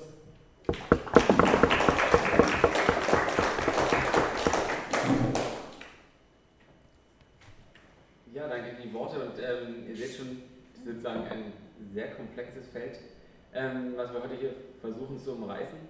Ich würde es nochmal von Anfang aufdröseln und auch womit du ja am Anfang angefordert hast, mit der Definition von Crowdwork, die ja wäre sozusagen diese Zerstückelung von Arbeitspaketen in kleinteilige Aufgaben ähm, und die wiederum, darauf hast du ja nochmal hingewiesen, auch über Algorithmen passiert. Also da wird sozusagen das Management, was sonst diese Arbeitspakete aufgeteilt hat, teilweise zum Teil, ja, ähm, Zum Teil. aufgespalten. Gleichzeitig wäre da auch so spannend zu sehen, wo eigentlich da sozusagen auch der Mensch beim Management noch bleibt. Aber das wäre auch sozusagen zu den nächsten ähm, Untersuchungen zu gucken. Was vielleicht, ähm, wäre vielleicht auch so eine erste Frage an euch, ähm, die Frage des Arbeitsplatzes. Also wo, ähm, wir hatten uns auch im Seminar immer wieder versucht, sozusagen, auch, wie du es ja auch sozusagen nochmal hervorgesehen hast, ähm, die einzelnen Begriffe zu unterscheiden Und einer wäre ja auch über den Arbeitsplatz. Also sitzt man zu Hause am Laptop, ist man ähm, auf dem Fahrrad unterwegs und hat das Handy in der Hand oder ist man in einer großen Halle, in einem Callcenter, wo man am äh, Desktop-PC sitzt. Und ähm, da gab es auch immer wieder die Frage, ist das sozusagen die Plattform der Arbeitsplatz, ist ähm, vielleicht auch dieses Programm, wo du sagst, der Arbeitsplatz? Und ähm, ja, das vielleicht erstmal an dich. Würdest du, hast du diese, deinen Laptop als Arbeitsplatz also hattest du ja auch schon drin, das ist jetzt mein Arbeitsgerät, oder war es eher das Programm, was du da genutzt hast? Jetzt hast du mich total kalt erwischt. Ähm, nee, mein Arbeitsplatz ist, ähm, der, der war konkret für mich mein Büro. Aber ich bin ja auch ein Solo-Selbstständiger als Journalist, äh, ein Freelancer, aber kein Crowdworker. Und ich habe mich halt zusammengetan mit anderen Kolleginnen und Kollegen und wir teilen uns einen Arbeitsplatz. Sehr angenehm. Äh, äh, das, das Typische, denke ich, ist der, der heimische Schreibtisch für die extremen, also für die richtigen Crowdworker. Ähm, und diese Plattform ist ja sozusagen, das wollte ich eigentlich darstellen, äh, die Maschinerie, an die man angeschlossen wird. Das ist das Produktionsmittel, wo ich mich verschalte mit meinem Laptop. Aber das habe ich ja nicht in der Hand, sondern ich bin ja quasi, das ist nur mein Zugang. Und selbst diese Plattform als Produktionsmittel habe ich nicht als Werkzeug im Ähm, warum ich sozusagen darauf nochmal eingehen wollte, ist, weil an sich auch der Zugang zur Arbeit ja auch viel über die Subjektivität ausmacht. Also wie sehe ich mich, bin ich Teil eines Unternehmens, weil ich zusammen morgens in die, Betriebshalle fahre?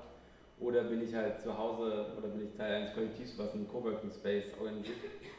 Da vielleicht nochmal die andere, was auch als äh, These aufkam, dass die Plattform die Fabrik der Zukunft ist, weil es diese Zerstückelung von Arbeitspaketen ja in den fabrikartigen Charakter hat, wo man auch in der Mitte des Bandes sozusagen nicht weiß, ist es am Ende ein Panzer oder ein Kühlschrank, der hier an mir vorbeirauscht. Also jetzt ganz, mhm. ja. wenn, ich, wenn ich ganz kurz dazu was sagen darf, also ganz konkret, ich glaube, das Problem, ich, ähm, das Problem steht jetzt, äh, besteht aus, aus einer gewerkschaftlichen oder aus der gewerkschaftlichen Sicht äh, darin natürlich, wie organisiert man die, wie können die Leute sich organisieren und wie kommen sie miteinander in Kontakt. Also wenn sie kooperieren, inwieweit sind sie sich auch bewusst über die Kooperation und wie weit können sie eine echte Macht entwickeln. Und das ist natürlich, wenn das Arbeitsprodukt selber aus einer Datei besteht, besonders schwierig, weil eben diese Möglichkeiten der, der räumlichen und zeitlichen Dezentralisierung da völlig ausgeschöpft. Und es gibt dann aber natürlich ähm, Foren im Internet und es gibt ja auch Versuche der Selbstorganisation von Crowdworkern, die durchaus genutzt werden. Ähm, es war jetzt, wenn wir jetzt ein bisschen weggehen von, diesem, von dieser reinen Crowd- oder Cloud-Arbeit, diese Gig Economy, ähm, das ist ein Beispiel, was ich gestern auch erzählt habe auf der Veranstaltung, bei dem Streik bei Uber, diesem Fahrdienstleister in London, hatten die Beschäftigten, die dann versuchen wollten, sich zu wehren, natürlich das Problem, okay, wie kommen wir eigentlich an diese ganzen vielen Fahrer ran, ähm, wenn wir jetzt gemeinsam kollektiv was machen wollen, ja, in die Öffentlichkeit gehen wollen, streiken wollen und so weiter. Und ich glaube, das ist das eigentliche, das eigentliche Problem. Ja. Ähm, und sie haben es dann eben dadurch gelöst, dass sie sich als Kunden ausgegeben haben. Sie haben sich selber Kunden-Accounts ähm, gemacht bei Uber, haben dann ähm, Fahrer einbestellt und haben sie agitiert, als sie dann da waren. Sie haben so gesagt, sie dann über so einen Umweg gefunden über die Plattform. Und es sind eben diese konkreten Schwierigkeiten, miteinander in Kontakt zu kommen, die das wesentliche Hindernis sind. Sehr gut, dass du auch schon mal darauf hinweist, damit hast du auch mein, meine Runde sozusagen abgenommen, weil mich das ja die Frage ist, wo kriegt man die Leute wieder? Wo arbeiten sie? Wo sitzen sie sozusagen am Ende? Und wie sehen sie sich da selbst? Wie habt ihr da, ähm, bei der Studie habt ihr sozusagen direkt über das Mitgliedernetz, seid ihr da an die Leute herangetreten oder habt ihr den nach Hause sozusagen die Fragebogen geschickt? Wir haben ja nur unsere Werbemitglieder befragt. Mhm. wir haben das ähm, online gemacht, wir haben das verschickt an also 20.000 Solo-Selbstständige Werbemitglieder, die auf dem Verteiler sind, ähm, also ungefähr eben ähm, ja, zwei Drittel ähm, der Solo-Selbstständigen Mitglieder. Und wir haben es an all jene geschickt, nochmal ungefähr 100.000 Leute, die im Mitgliedernetz eben ihre E-Mail-Adresse hinterlassen haben. Wir haben nicht alle Werbemitglieder angeschrieben, ansonsten haben wir eben noch so über die klassischen E-Mail-Verteiler und ähm, Publik etc. eben auf die ähm, Umfrage hingewiesen, weil wir gleichzeitig auch damit für das Thema sensibilisieren wollten. Ich will noch mal gerne was zu dem Thema Ortsungebundenheit sagen. Also Solo-Selbstständige arbeiten auch ortsungebunden und sind organisierbar. Ich glaube nicht, dass die Ortsungebundenheiten ähm, Hindernis einer Organisierung sind. Trotzdem ist es bei Crowdwork schwieriger, nochmal solche Räume zu schaffen. Ähm, und ähm, ich finde, klar müssen es vor allem auch virtuelle Räume sein. Nichtsdestotrotz muss man auch darüber nachdenken, ähm, was auch reale Räume sind. Also da gibt es eben Beispiele, sowohl was virtuelle Räume angeht aus den USA und Kanada, Christy Milland mit hier Turker Nation, was so ein Beispiel ist, was in Deutschland aber schwieriger ist, weil es diese Facebook-Gruppen nicht in dem Ausmaß gibt, wo sich jetzt die Türker oder andere Gruppen ähm, treffen ähm, und austauschen. Was wir jetzt im Anschluss an unsere Studie gemacht haben, ist, äh, dass wir die Ergebnisse in einem geschlossenen Online-Forum ähm, unter denen, die teilgenommen haben, zur Diskussion stellen und das auch versuchen zu verbreitern. Das machen wir aber nicht als Verdi, sondern das machen wir als Uni. Ähm, also es macht auch tatsächlich die Uni, ne? das ist kein Fake, ähm, sondern ähm, die Uni macht es und ähm, die Leute wissen auch, dass es eine Umfrage ähm, mit Verdi ist, also da wird jetzt nicht was vorgespielt, aber ähm, versuchen da auch einen Raum für eine Diskussion ähm, zu schaffen, ähm, auch ein bisschen bewusst jenseits oder außerhalb der Gewerkschaft. Ähm, ich finde ein anderes schönes Beispiel, weil ich finde mal konkrete Beispiele gut, ist, ähm, was die dänische Gewerkschaft macht im Bereich der Finanzdienstleistungen die sind ähm, gemeinsam mit der Kommune in Kopenhagen daran beteiligt, dass sie so einen Coworking Space betreiben. Und die Gewerkschaft ist aber mit drin. Das ist auch nochmal eine Möglichkeit, irgendwie auch solche realen Räume zu schaffen, die man ebenso braucht.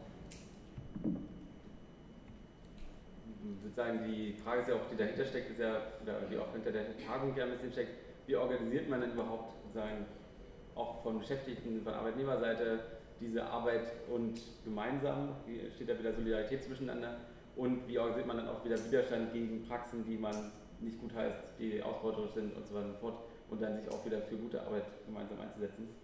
Und ähm, da sind, wir hatten auch hier an der Uni eine Forschungsarbeit zum Thema ähm, Widerstand in so Crowd, äh, in Coworking Spaces und gewerkschaftliche Arbeit in Coworking Spaces. Die war sehr pessimistisch dazu, aber vielleicht wäre es ja auch nochmal ein Ort ähm, also der gewerkschaftlichen Arbeit. Ansonsten, den man mal wieder ausprobieren könnte. Ansonsten hat der Heumund Friebe ähm, schon vor 2006 war das ja die, wir nennen es Arbeit und so weiter, auch diese Hybride, Erwerbshybridisierung beschrieben und auch diese ja, so eine Mischung aus prekärer Selbstständigkeit, aber auch euphorischer. Wir freuen uns alle, dass wir jetzt so autonom und frei sind. Er selbst sieht es ja auch inzwischen ziemlich kritisch. Wer ist denn vielleicht, und nochmal eine Frage an, diesmal werde ich es ja nicht so zuweisen, ihr könnt euch ja vielleicht dann, äh, nicht, dass ich euch wieder weiter so überrumple, wer von euch sozusagen würde dann auch sehen, dass, eine, dass man da vielleicht auch eine neue Subjektivität bei diesen Leuten, die halt so eine hybride Erwerbsstrukturen haben. Also sie halt nicht sagen, ich bin jetzt der Solo der Selbstständige und ähm, darüber sich identifizieren, sondern auch, ich habe halt verschiedene Jobs und ähm, zeitlich versetzt oder auch einfach ähm, parallel und ähm, identifiziere mich darüber. Und wäre das nicht auch ein Ort oder ein Weg über so eine Selbstidentifizierung, wieder so eine gemeinschaftliche in kollektive Aktionen anzukommen. Seht ihr da Ansätze oder? Ich sage jetzt einfach mal nein. ich glaube tatsächlich, ähm, das ist schwierig. Ähm, also ich meine, die Gruppe der Crowdworker ist extrem heterogen, ist ein Zuverdienstcharakter. Die Gruppe der Selbstständigen, wo das zum Teil möglich ist, ist aber auch super heterogen. Also ich glaube, man muss dann schon noch über die Fachlichkeit gehen. Also die Leute haben Selbstverständnis als Journalist, als ähm, ITler, ähm, als tätig in der ähm, Bildungsarbeit und so weiter. Ich kann mir nicht vorstellen, dass man denen gerecht wird, wenn man die alle in einen Topf schmeißt.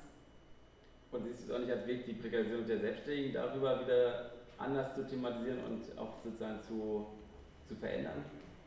Also ja, als Selbstständige, klar. Also Selbstständige ist schon... Ähm, trotz der Unterschiede in Bezug der Fachlichkeit, dadurch, dass es eben viele Leute gibt, ähm, ich habe es nach dem Studium auch ausprobiert und gedacht, ich will keinen Chef, ähm, ich arbeite jetzt als Selbstständige, ähm, ist das eher noch was, was Leute zusammenbringt, weil es eine Erwerbsform ist, für die sich zumindest ein Teil ja auch bewusst entscheidet und dann mit sehr spezifischen Problemen zu tun hat.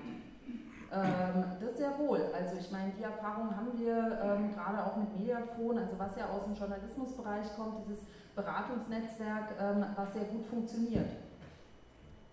aber eben nicht, also was du ja du gemeint hast, war ja die Frage, wenn man jetzt sagt, es geht noch einen Schritt weiter, nämlich in Richtung Erwerbshybridisierung, ist der hybride Erwerbstätige, bildet sich da ein eigenständiges Subjekt heraus? Und da würde ich sagen, nee, genauso wenig wie sich der Crowdworker als ein eigenständiges Subjekt ähm, herausbildet und ein Merkmal ist, an dem wir als Gewerkschaft ähm, die Leute als Gruppe konstituieren und organisieren sollten.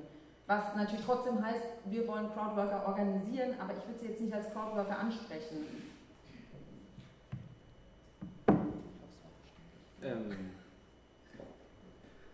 okay, gehen wir da vielleicht ein bisschen weiter weg. Ähm, ich bin ein großer Anhänger von Demokratisierung der Arbeit und sozusagen dieses interne Crowdsourcing wirkte für mich jetzt so, als wenn auch die Idee dahinter ist, glaube ich, auch bessere Arbeitsbedingungen zu schaffen, weil die Leute können sich über ihren eigenen engen Arbeitsbereich ähm, mit anderen Themen beschäftigen, also dieser Weiterbildungsaspekt, aber auch für eine verbesserte Struktur im Unternehmen einsetzen. Habt ihr da auch demokratische Verfahren im Blick oder seid ihr da sozusagen nur auf die reine Prozessoptimierung und ähm, also wir dürfen auch mal sagen, dass wenn irgendwas schief läuft, aus oder es auch sagen, okay, wir wollen vielleicht auch inhaltlich mitbestimmen, was hier gearbeitet wird, wie hier zusammengearbeitet wird. Nee, also es ist genau, ähm, das ist eben genau dieses Problem, wenn man sich an dieser äh, Schnittstelle da beschäftigt. Äh, Prozesse äh, sollen schneller also werden oder effektiver werden, ähm, dass man dann schnell äh, da die, den Unternehmen sozusagen in die Hand spielt. Und die Idee ist ja wirklich hier zu sagen, also das ist äh, eine Strategie, die aus Unternehmensperspektive toll ist, ja, weil sie eben genau diese, diese Vorteile halt bringt. Aber da reinzugehen und zu gucken, okay, gut, also wo, ne, um jetzt mal im, im Jargon der, der Tagung zu reden, wo können denn dann da Widerstände entstehen, also innerhalb der Struktur. Und das heißt halt, ähm, in dem Moment, wo, äh, wo halt das Unternehmen halt an ihre Mitarbeiter rantritt und etwas von ihnen eigentlich möchte, wofür sie nicht bezahlt werden. Also jetzt mal wirklich ganz platt. Ne? Mitarbeiter äh, in, ähm, äh, in ähm, ach, das ist ja immer so schlimm, wenn man an der Uni ist, erkennt man mal die ganzen Bezeichnungen nicht so. Nee, also Mitarbeiter jetzt ähm, äh, in der Personalstelle, der, was hat der jetzt zu tun irgendwie mit Produktentwicklung, was hat er zu tun mit Prozessentwicklung, so. Und äh, jetzt soll, wird er halt aufgefordert, natürlich jetzt, man muss sich das auch, man darf sich das auch nicht vorstellen, dass die das machen müssen, das ist natürlich eine Freiwilligkeit, ne? aber äh, Leute sehen das halt erstmal vielleicht schon als eine Chance, ich habe da mal die Möglichkeit, ein bisschen was anderes zu machen. Ähm, ich habe da äh, mal eine Unterbrechung von meinem normalen irgendwie Arbeitsgeschehen. also erstmal. Ne? Das heißt also, anfänglich kriegt man die Leute ganz gut damit, dass man ähm, denen da eine Abwechslung sozusagen offeriert. So, aber die Sache ist ja, äh, vom Unternehmen ist sowas langfristig gewünscht. Also Engagement, ähm, langfrist, also langfristiges Engagement. Mm, und da fängt dann eben die Denke an, gut, aber was, was habe ich denn jetzt davon? Also ich bin Personalerin und ähm, ich habe ja auch echt viel zu tun und ähm, was, was ist sozusagen da meine Motivation zu sagen, gut, ich, ich beteilige mich da jetzt mal regelmäßig einmal im Monat an diesem Prozess. Das nimmt ja auch Zeit ein.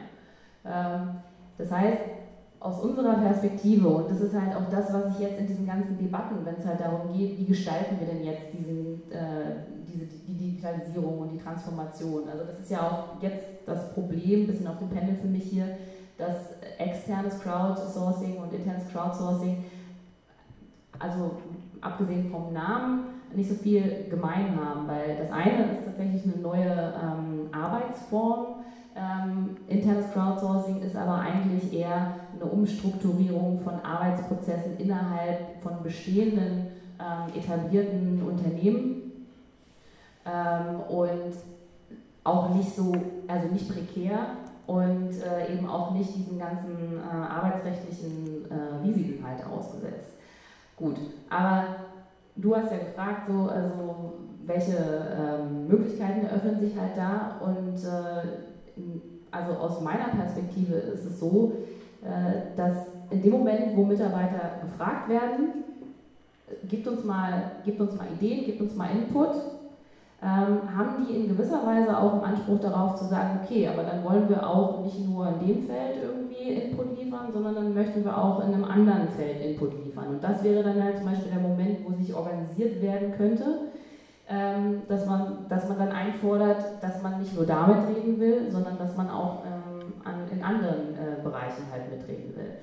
Ähm, ich habe auch ein bisschen so das Gefühl, das ist ja jetzt, also wenn alles halt so vernetzt ist und ähm, das heißt, der Kommunikationsfluss äh, wird ähm, immer also kooperativer in gewisser Weise. Also alle sollen ja ähm, am besten integriert sein in, in die Prozesse, damit es halt schneller läuft. Das heißt aber auch, man muss sich auch tatsächlich mit allen auseinandersetzen, man muss sich mit allen unterhalten, ähm, dass äh, diese Eigenständigkeit halt auch der Einschätzung von wo läuft denn was schief, das ist jetzt auch mittlerweile ein Anspruch halt an Arbeitnehmer. Ne? Also das heißt also mündige, sozusagen mündige Mündigkeit als Arbeitnehmer ist jetzt halt auch eine Anforderung vom Unternehmen her.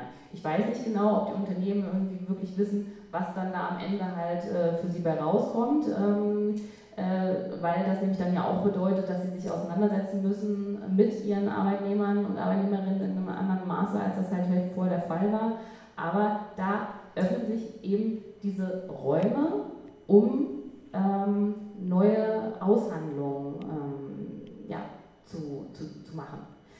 Denn diese, diese Kommunikation und dieses kollaborative Arbeiten bedeutet halt auch Transparenz. Also das heißt, wenn wir jetzt alle zusammen arbeiten, dann haben wir halt jetzt auch auf der Plattform, auch in, innerhalb von Unternehmen, ähm, dann wird halt das, was ich tue, halt transparent. Das ist natürlich einerseits gut, weil das heißt, dann haben alle irgendwie die Informationen. Ähm, und wenn sozusagen eine äh, Gleichverteilung von Informationen gegeben ist, dann ist ja auch irgendwie die Verteilung äh, oder, oder Machtverhältnisse sind dann halt etwas anderes. Und da kann es halt irgendwie jetzt schon zu, also ich möchte jetzt halt nicht total euphorisch oder ähm, optimistisch halt rüberkommen, aber äh, es, es, es, es, äh, es entsteht gerade halt eigentlich eine andere Arbeitskultur und vor allen Dingen auch gerade in diesen etablierten, traditionellen Unternehmen, die eben unter dem Druck oder unter dem Zwang auch durch diese neuen Geschäftsmodelle ähm, stehen, irgendwie sich ihren Mitarbeitern gegenüber zu öffnen. Und einerseits, um den Mitarbeitern was Gutes zu tun, und andererseits, weil sie auch merken, sie kommen halt nicht äh, voran, wenn sie, wenn, wenn sie da nicht irgendwie die Kommunikation aufmachen. Ja, hoffen die ersten äh, Fragen auf. Vielleicht noch zwei kurz inhaltliche Nachfragen, ganz kurz. A, ähm, steht dann auch, also werden dann auch die Jobbeschreibungen von den Arbeitsangestellten verändert? Also da steht dann auch drin Innovationsmanager und Personaler statt früher nur Personaler und kriegen, werden die freigestellt für diese Tätigkeit? Also kriegen eine Stunde dafür, dass sie halt im Unternehmen mit Innovationsmanagement, aber kommt es halt oben drauf. Mhm. Nur ganz kurz. Okay, ganz kurz. Nee, ich, da wird jetzt nicht noch stehen, irgendwie Innovationsmanager dazu. Ähm, das ist halt eben dann eine Querschnittsaufgabe in gewisser Weise. Ähm, und es ist ja auch nicht so, als gäbe es halt irgendwie Forschungs- und Entwicklungsabteilungen nicht mehr. Also das ist auch nicht so, als wäre jetzt irgendwie äh, Innovationsmanagement nur noch ein Co-Creation-Prozess. Nein, auch nicht, aber ähm, Teile halt davon. Und ähm, was war noch eine zweite ob sie da wieder auch Zeit kriegen. Achso, Zeit, genau. Äh, ja, das ist eben genau das, wenn man dann sagt, Arbeitnehmer, Arbeitnehmer, also äh, arbeitnehmerfreundlich gestalten.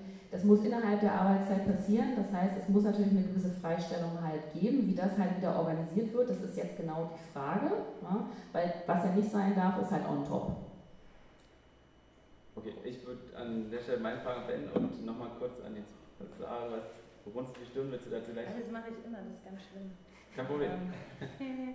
Ähm, ja, ich will gerne was dazu sagen, weil eigentlich ist es ja so die Hoffnung, dass wir über die Digitalisierung zu einer Humanisierung der Arbeit kommen. Ne? Ja. Und ähm, wenn dem so wäre, super. Ähm, ich glaube auch tatsächlich, dass auch durch solche Formen in bestimmten Bereichen tatsächlich weitere Handlungsspielräume entstehen können. Ähm, der Punkt ist ja, wenn wir ähm, uns angucken, zu was führen erweiternde Handlungsspielräume ähm, bei Beschäftigten, dann brauchen die auch gewisse Rahmenbedingungen, dass das nicht zu einer Belastung führt. Und ähm, wenn wir uns jetzt Umfragen angucken, wie die Digitalisierung wahrnehmen, dann ist es im Prinzip so, dass da, wo Arbeit schon relativ gut gestaltet wird, da gibt es tatsächlich so Möglichkeiten dafür, dass da diese Handlungsspielräume positiv erfahren werden. Da, wo aber ähm, es entsprechende ähm, Betriebsvereinbarungen, Tarifverträge etc. Ähm, auch fehlt, ist es in erster Linie eine Verdichtung von Arbeit und führt zu einer zunehmenden Belastung. Und ähm, von daher, glaube ich, müssen wir da sehr differenziert drauf gucken. Ähm, ich sehe noch einen weiteren Aspekt als problematisch. Ich weiß, dass ein ähm, Kriterium von internen Crowdwork die Freiwilligkeit ist, dass man daran teilnimmt. Ähm, der Druck ist aber ja trotzdem da, dass man und für alle sichtbar, ob man daran teilnimmt oder ob man sich dem verweigert. Von daher ist diese Freiwilligkeit natürlich ein bisschen, naja, das ist relativ, wie das halt so ist. Und da sehe ich schon auch Mechanismen, ähm, wenn man jetzt guckt, zum Beispiel diese ganzen Debatten um Skill-Datenbanken, ähm, die es ja in den Unternehmen gibt, also wie sie besser eben auch dann online ähm, in Datenbanken die Skills ihrer Beschäftigten erfassen und dann auch auswerten können und verwertbar machen können. Da denke ich schon, dass für die eben auch Crowdwork, auch externes Crowdwork in gewisser Weise ein Experimentierfeld ist, wo man sich anguckt, okay, was passiert da und wie können wir das auch in unseren Unternehmen einbeziehen. Und ähm, ich bin da, ähm, obwohl ich dir total recht gebe, dass man solche ähm, also Chancen für kollaborative Arbeitsformen oder auch im Zuge der Digitalisierung Chancen auf eine stärkere Arbeitszeitsouveränität und Ortssouveränität der Beschäftigten ähm, erkennen und gestalten muss, trotzdem ähm, nicht ganz so optimistisch. Ähm, ja, aber ich würde dann Matthias noch mal kurz das äh, Mikro und dann gibt es noch zwei Fragen schon aus dem Mikrofon. Deswegen Nee, war ja direkte. Nee, das. Ich wollte eigentlich auch ganz kurz sagen. Ja, ja, dann, ähm, dann wie du jetzt, ich gehe schon mal mit dem Mikrofon los. Ich wollte, ich wollte nur noch was sagen, um meine, meine spezielle Perspektive da nochmal reinzubringen, ähm, auf Chancen und Risiken. Ähm, und äh, ich glaube, ich unterscheide mich von euch beiden noch dadurch, dass ich es noch pessimistischer sehe. Und ähm, ähm, äh, Genau, und, und wollte nochmal auf den Bogen zurückschlagen zu, der, zu dem Crowdwork und äh, den Möglichkeiten der äh, Crowdwork. Also ich habe so die Perspektive äh, darauf, alle sind immer gefährdet von den Qualifizierungen und Freisetzungen. Ja, es ist nicht nur so, dass es eine bestimmte Arbeit, eine bestimmte unqualifizierte Arbeit betrifft, sondern alle sind immer gefährdet. Das liegt einfach an ähm, der Natur dieses Systems und die Unternehmen werden ähm, automatisieren und auslagern und verbilligen, was sie können. Punkt. Ja, Punkt. Insofern natürlich auch die Frage, inwieweit Begriffe wie Aushandeln ähm, da Sinn machen. Wenn es ein Aushandeln, ähm, das eben auf der Macht der Beschäftigten beruht, ja, wo Unternehmen gezwungen werden, auszuhandeln und ähm, Mitgestaltungsräume zu öffnen. Und ähm, insofern, wir haben, waren uns ja auch ganz einig, dass Crowdwork in gewisser Weise immer noch ein Randphänomen ist und eine Fortsetzung von dem, was ganz lange schon läuft, an Prekarisierung, Entgarantierung und Freisetzung. Und ich denke, da muss man halt schauen, welche Möglichkeiten gibt es eben, zwischenbetriebliche Arbeitsteilung zu etablieren, dass ein Unternehmen eben bestimmte Funktionen, die bisher im Unternehmen abgewickelt wurden, mit der eigenen, was weiß ich, äh, mit der eigenen Forschungsabteilung zum Beispiel, über solche äh, Formen dann zu verbilligen und auszulagern und trotzdem noch eine effiziente Kooperation hinzubekommen. Und insofern ist es ja so, na klar, es gibt neue Möglichkeiten der Kooperation und auch eine neue Möglichkeiten der Transparenz, aber es ist eben eine gelenkte Kooperation und eine gefilterte Transparenz.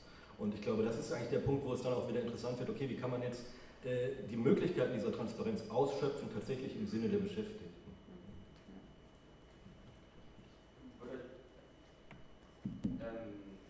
Ähm, so, sozusagen jetzt noch ein paar Fragen zum Publikum, ganz kurz beantworten Wollt ihr die gesammelt haben oder lieber einzeln abarbeiten? Okay, dann damit waren mal drei Stücke. Ähm, genau, also ich äh, finde es ganz spannend mit diesen Chancen und Potenzialen auch von Beteiligung. Aber ähm, ich finde immer ganz wichtig, dass man halt sieht, woher kommt diese Beteiligung. Das sind halt Managementkonzepte und die wurden nicht von unten erkämpft, sondern von oben gegeben. Und genauso können die eben dann auch, wenn es unbequem wird, wieder weggenommen werden. Und sozusagen Vorschläge, die dann nicht in andere Konzepte reinpassen, werden dann da eben auch nicht gleich verhandelt. Und daher auch meine Frage, ob es hier eben wirklich um einen Abbau von Hierarchien geht oder ob es eben nur sehr begrenzt in sehr engen Rahmen möglich ist. Ähm, genau, beziehungsweise wie dann eben dieses, diese, dieses Managementkonzept von Beteiligung zu einem wirklich äh, rechtlich abgesicherten Konzept, vielleicht auch, also ich weiß nicht, rechtlich abgesichert, aber wie wird es sozusagen dann zu einer wirklichen Beteiligung? Weil das sehe ich immer noch nicht so. Ich sehe, dass, dass das Wort äh, reinspielt, Demokratie spielt da auch oft rein, mhm. ähm, aber das hat eben so enge Grenzen, äh, die eben von oben gesetzt sind, dass ich da mal sehr Bedenken habe. Mhm.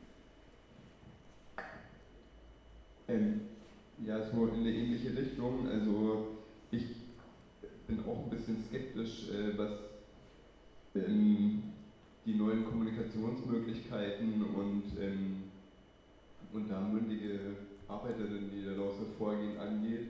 Also ähm, du, Hanna, hast immer von äh, Kollaboration äh, gesprochen im Kontext von, von Crowdwork. Mhm. Während Zahler eher gesagt hat, naja, es ist eigentlich gar keine Crowd, das sind äh, konkurrierende Individuen. Und also ich würde es ja auch eher jetzt auch bei internem Crowdsourcing ähm, eher als eine verschärfte Konkurrenzsituation begreifen und nicht als, als eine Form von Kollaboration. Also die, die Perspektive, dass da Leute zusammenarbeiten, die, die hat man ja nur von oben, also aus einer Managementperspektive. Und dann, ähm, also weil für, für den Profit arbeiten natürlich alle zusammen, aber ja nicht für sich. So. Ähm, und dann wäre meine Frage, wie wie sind denn die, die Kommunikationsarchitekturen? Also wenn du sagst, das Management kann jetzt direkt äh, mit den Beschäftigten oder mit den, äh, naja, mit den Beschäftigten, die nicht Management sind, äh, kommunizieren, funktioniert es dann auch andersrum? Also bei, bei so Foodora und so weiter und auch was Matthias erzählte, ist das Problem gerade, dass man eben untereinander oder von unten nach oben nur ganz schlecht kommunizieren kann oder das äh, quasi technologisch verhindert wird, während die Kommunikation von oben nach unten ähm, erleichtert wird. Und also ich finde, da sieht man dann schon, dass ähm, auch in der Technik so die, die Herrschaft mit drinsteckt. Ähm, ja, noch Fragen? Ja, also meine Frage zielt auch so ein bisschen auf dieses externe Crowdsourcing ab. Und zwar einfach, was sind denn jetzt neben den Produktbeschreibungen so typische Aufgaben, die da ähm, erfüllt werden von den Leuten? ich kann mir das irgendwie immer nur so ein bisschen schlecht vorstellen, was das für Aufgaben sein mögen, wo es einfach nur eine ganz kurze Beschreibung gibt und dann macht man die, ohne jetzt nochmal Rückfragen stellen zu können, was genau man sich darunter vorstellt. Und ähm, also bei vielen Aufgaben habe ich immer so den Eindruck, wenn man jetzt irgendwie per Text oder am Computer macht, ist dann doch so ein bisschen mehr Kommunikation darüber notwendig. Und da einfach nochmal die Frage, was sind das für Aufgaben, also jetzt neben den Produktbeschreibungen, also die typischen Aufgaben von den externen Crowdworkern.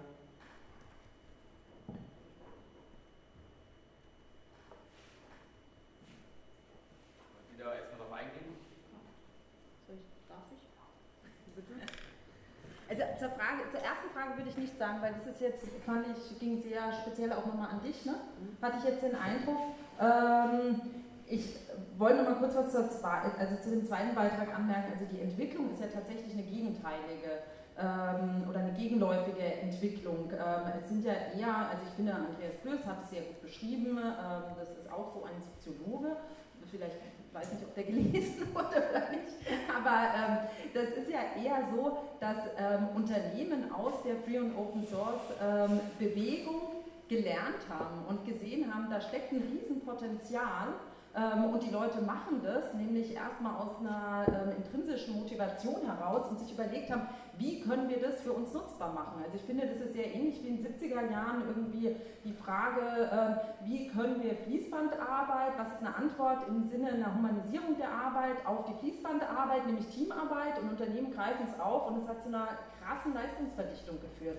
Und ich finde, das ist eigentlich eine ähnliche Entwicklung. Also es ist eine gegenteilige Entwicklung. Ne? Also es ist nicht ein Ansatz, wo es um Beteiligung oder Demokratisierung oder irgendwie sowas in der Richtung geht, sondern es sind eher Erfahrungen daraus, wie es kollaborative Arbeitsformen jenseits einer unternehmerischen Wertschöpfung gibt und wie man die für sich ähm, vereinnahmen kann.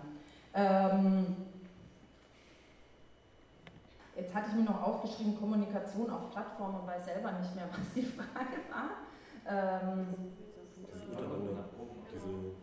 Ach so, genau, genau. Also die Frage, wer kommuniziert wie mit wem. Also mein Eindruck ist, jetzt kenne ich mich mit internem Crowdwork, da kenne ich nicht so viele Beispiele und kenne mich nicht so gut aus, aber ähm, auch selbst da, also beim externen Crowdwork ist es ja so, dass auch also unsere Befragten alle beklagen, diese Kommunikation findet nicht statt. Die sagen ja eher, wir sind überhaupt, also da kommt ja eher raus, dass da eine Unsichtbarkeit ähm, besteht, weil man kann überhaupt nicht mehr mit dem Auftragnehmer sprechen, man kann auch nicht untereinander gut kommunizieren. Also es gibt Plattformen wie Geovoto, da ist es möglich, aber es gibt viele Plattformen, die unterbinden gerade diese Kommunikation ähm, untereinander. Also da werden jetzt keine neuen Räume eröffnet. Und auch bei internen Crowdwork frage ich mich, ist es nicht eher so eine Art Spielwiese auch, die da den Beschäftigten zugewiesen wird, der Kommunikation auf der Plattform? Aber da gibt es jetzt ja nicht neue Möglichkeiten, wirklich auf einmal mit, zum Management oder ähm, zu neuen ähm, Entscheidungsträgern ähm, einen Kommunikationskanal zu erhalten und darüber auch tatsächlich Einfluss auszuüben.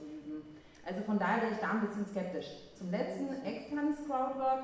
Ähm, was sind so klassische Tätigkeiten?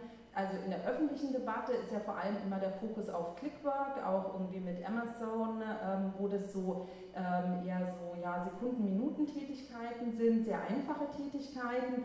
Ähm, Textarbeit war auch schon ein klassisches Beispiel. Das geht von Produktbeschreibung hin, aber auch schon wirklich zu komplexen Texten, die da verfasst werden, auch Übersetzungsarbeiten, die sehr anspruchsvoll sein können. Testen von App ist ein sehr, sehr großer Bereich. Also zum Beispiel die Deutsche Telekom hat von Testbirds ähm, ähm, zum Beispiel Entertain testen lassen, ob da alles funktioniert oder auch neue Apps, die auf den Markt kommen werden, ähm, testen gelassen. Auch Chat ist mittlerweile was, ähm, also was so eine Callcenter-Tätigkeit eigentlich ist, was ähm, über Plattformen organisiert wird, ähm, dass wenn ich im Onlinehandel ähm, ein Produkt kaufe und ich habe eine Frage dazu, dann kann ich ähm, vermittelt über eine Plattform mit einer authentischen Beraterin, einer anderen Kundin chatten, die aber eine Crowdworkerin ist, die mir dann Style-Tipps gibt. Also das Feld ist wirklich sehr, sehr weit und teilweise funktioniert es ohne Kommunikation und in vielen Bereichen funktioniert es eben nicht ohne Kommunikation und es wirkt sich auf die Qualität und entsprechend auch auf das Erleben der Sinnhaftigkeit der Arbeit ähm, aus und ist insofern Belastungsmoment. IBM war vorhin als Beispiel, weil, glaube ich, eins, das, womit du den Einstieg gewählt hast. Und IBM war bei den Gewerkschaften in Deutschland ja auch so das Erlebnis, wo alle aufgeschrien haben und gesagt haben, okay, wir müssen uns jetzt mit Crowdwork beschäftigen. Ähm, die haben das ja wirklich gemacht. Die haben das aber in einem, also bei IBM EAS ausprobiert. Das Unternehmen wurde dann geschlossen. Die Tätigkeiten, die EAS gemacht hat, finden mittlerweile im Ausland statt. Die Einschätzung von dem Konzernbetriebsrat, mit dem habe ich ein Interview geführt, zu IBM ist, dass ähm, die Tätigkeiten, die im Moment noch in Deutschland sind, sind zu komplex, um in so einer Weise zu modularisieren. Also es gibt Grenzen. Ne? Ähm, du musst eben wirklich ähm, Tätigkeiten haben, die du so zerstückeln kannst wo diese Kommunikation ähm, nicht möglich ist. Okay. Ähm, okay, vielleicht erstmal eine Frage zur Technik. Also wie läuft das, äh, äh, wie die, Kommunikations, ähm, die Kommunikationsräume auf diesen äh, Plattformen halt ab intern? Also bei, bei manchen externen Anbietern, ohne dass ich jetzt darüber wirklich reden will, gibt es halt auch Chat-Funktionen, also wo die äh, äh, Crowdworker miteinander reden können. Äh, intern ist, es, ist das auf jeden Fall so, weil das ist ja auch gewünscht. Also das, das heißt, der Impuls geht zwar schon irgendwie vom, äh, von, von, vom Management aus oder von der Stelle, die sozusagen dieses Crowdsourcing halt verwaltet und gibt halt den Input halt in die Crowd, aber es geht ja wirklich eben darum, dass die Leute äh, auf der Plattform die Kommunikationsmöglichkeit haben. Und da gibt es verschiedene Möglichkeiten, von der ganz einfachsten, der, der Kommentarfunktion, bis hin zu äh, Gruppenbildung und dann richtig, also, äh, also kollaboratives Arbeiten auch auf, äh, auf der äh, Crowdsourcing-Plattform. Also da ähm, ist halt einiges gegeben. Natürlich jetzt, also was du gesagt hast, also der Kanal jetzt von unten nach oben funktioniert, also funktioniert im Moment natürlich erstmal nur äh, im Sinne eines ähm, betrieblichen Vorschlagswesens ja, oder halt irgendwie eines klassischen Ideenmanagements. Äh, ja. Das heißt also, äh, man kann auf der Plattform ähm, als, als Mitarbeiter, Mitarbeiterin halt sagen, hier gibt es dieses und jenes halt Problem Das kommt dann halt, äh, wird dann äh, an die Stelle, die das verwaltet, äh, weitergeleitet, die das dann wiederum in die Crowd zurückspielen. Also ja, also das, das nenne ich dann schon direkt. Kann, ist, ist vielleicht ein bisschen ähm, auch wieder optimistisch, aber ähm, das heißt, also es ist nicht nur so, dass, dass jetzt der Impuls also, oder die Themensetzung kommt jetzt nicht äh, nur vom Unternehmen, sondern das ist auch das, was jetzt auch im Gespräch mit der GASA äh, ganz interessant war. Genau das wollen sie nicht. Sie wollen die Themensetzung von den Mitarbeitern ist auch wiederum eigentlich sehr clever und logisch, weil die sitzen halt äh, an den Problemen halt dran und die äh, da oben sind halt so weit weg. Das heißt, sie wissen einfach vielleicht auch nicht, was die Probleme sind. Ist ja klar, dass ich dann die Leute frage, die halt irgendwie dran sind äh, an der Praxis. So, jetzt nochmal im Sinne irgendwie Hierarchieabbau, ist es halt irgendwie ein leeres Versprechen und äh, Entwicklung. Also klar, ähm, also jetzt also ich gebe mal eine ganz gemäßigte Antwort. Ich glaube, ja, dass Transformation äh, Zeit braucht. Das heißt, wenn ich, ähm, weil es wurde ja auch gesagt, okay, ich führe das ein und dann nehme ich das wieder weg. Kann man das wirklich so einfach wieder wegnehmen, wenn man, dieses, wenn man diese Tür aufgemacht hat und die Technik äh, das ja auch erlaubt? Also diese Restriktion, äh, oder was heißt Restriktion, also dieses, das dann wieder zurückzufahren, ist das wirklich möglich? Und ich glaube halt, dass wenn, wir, wenn dieser Kanal jetzt geöffnet wird, dann ist das, dann, dann wird das halt auch äh, eine, ähm, äh, eine Veränderung, eine langfristige Veränderung in wie wird halt gearbeitet ähm, und, und wie wird halt kommuniziert und wie wird ausgehandelt passieren. Du hast jetzt angesprochen, und das stimmt, äh, so äh, kollaborative ähm, Arbeitsweisen haben zu einer Verdichtung geführt. Und da komme ich jetzt einfach mal ganz soziologisch irgendwie normativ, ja, wir müssen tatsächlich darüber reden, was wollen wir denn eigentlich von Technik? Ja, und wie gehen wir mit den technischen Möglichkeiten um? Und nicht, wie äh, oder wie lassen wir uns halt, also nicht uns von den technischen Möglichkeiten bestimmen zu lassen, sondern wirklich, wir müssen wieder über, ähm, über so grundlegende gesellschaftliche Dinge halt, also wie wollen wir uns kaputt machen? Nein. Also wir sind ja jetzt gerade konfrontiert mit, äh, also ich meine, Burnout ist jetzt halt komplett salonfähig, äh, so ungefähr, aber wir haben also Probleme, gesundheitliche Probleme, die halt entstanden sind aus, äh, aus falschem Technikumgang, sage ich jetzt mal. Und wir können natürlich auch, wie wir es jetzt auch gemacht haben, die letzten Jahrzehnte ja immer noch so weitermachen. Aber ich habe ein bisschen den Eindruck, dass so eine Form von Bewusstsein gerade entsteht, dass wir das anders organisieren müssen. Und deswegen äh, bin ich da immer so, ähm, äh, reite ich da immer so auf diesen Gestaltungsmöglichkeiten rum und diesen Mitges ähm, äh, mit, ähm, ähm, ja, also äh, Gestaltungsmöglichkeiten, Mitbestimmungsmöglichkeiten ähm, rum, weil ich da tatsächlich irgendwie gerade das Gefühl habe, wenn man da einhakt, dann kann man auch wirklich anfangen, was nachhaltig zu verändern.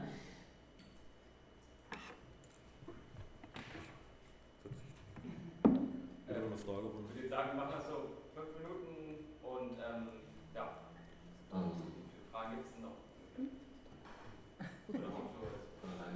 Ja, ähm, ähm, vielleicht stelle ich es einfach so. Äh, ich habe leider drei Teilfragen, weil ich zu dem nicht bin, eine daraus zu formulieren und ähm, die richten sich eigentlich alle mehr oder weniger an Frau Bormann, weil ich auch einfach denke, anhand der Folien, dass man sich mit diesen Punkten scheinbar beschäftigt hat, aber einfach Zeit wahrscheinlich nicht mehr gleich hat.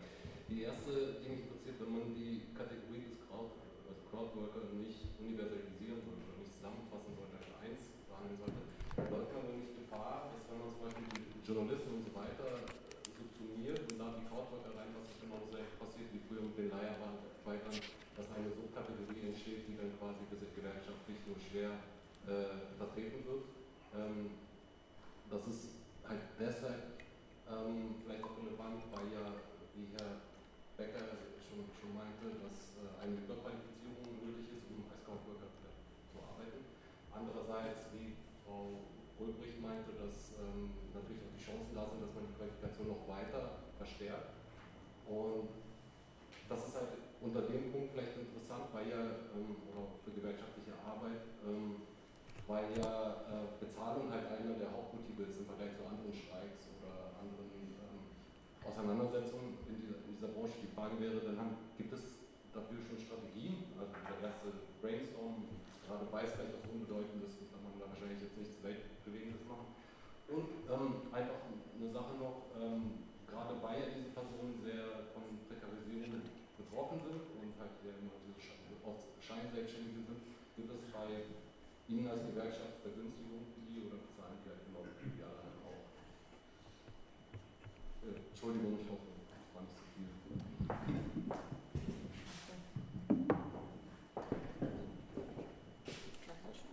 Achso, ich soll direkt antworten. Ich habe noch über an der ersten Frage ähm, habe ich jetzt noch gerade überlegt, da war ich mir nicht ganz sicher, ob ich da richtig verstanden worden bin. Für mich ist Crowdwork jetzt so eine analytische Kategorie und ich habe ja gerade gesagt, ich würde die nicht als Crowdworker organisieren und alle darunter. Also analytisch klar kann man sagen, subsumiert man darunter, aber da musst du ja, mir mal helfen. Da war ja die Frage, inwiefern dann anders kategorisieren. Also wollen Sie sie dann quasi zum Beispiel Journalisten zu den Journalisten packen und sagen, ja gut, das ist halt zwar Crowdwork, aber es zählt als journalistische Tätigkeit, so wie Herr Delgado als als ähm, Gastronomiezählen, wo sie ja nur im Beruf waren, dann wäre ja mich die Frage der Repräsentierbarkeit innerhalb der Gesellschaft. Wie ist sie dann trotzdem gegeben? Einfach nur, weil das Thema halt als Beispiel halt sehr, sehr lange gebraucht hat, bis dann tatsächlich innerhalb der Gesellschaft diese Personen rechtlich halt oder vertretungstechnisch. Also, okay, also ich glaube nicht, dass wir in den Gewerkschaften ähm, oder bei Verdi eine neue Personengruppe brauchen, ähm, die die Crowdworker sind. Ähm, formal sind Solo-Selbstständige, wenn die auch hauptberuflich Solo-Selbstständige sind und ein Selbstverständnis haben als Solo-Selbstständige, dann sollen die sich bei den Solo-Selbstständigen organisieren. Wenn die ein Selbstverständnis haben als Journalisten, dann ist der, ähm, der Fachbereich dafür zuständig.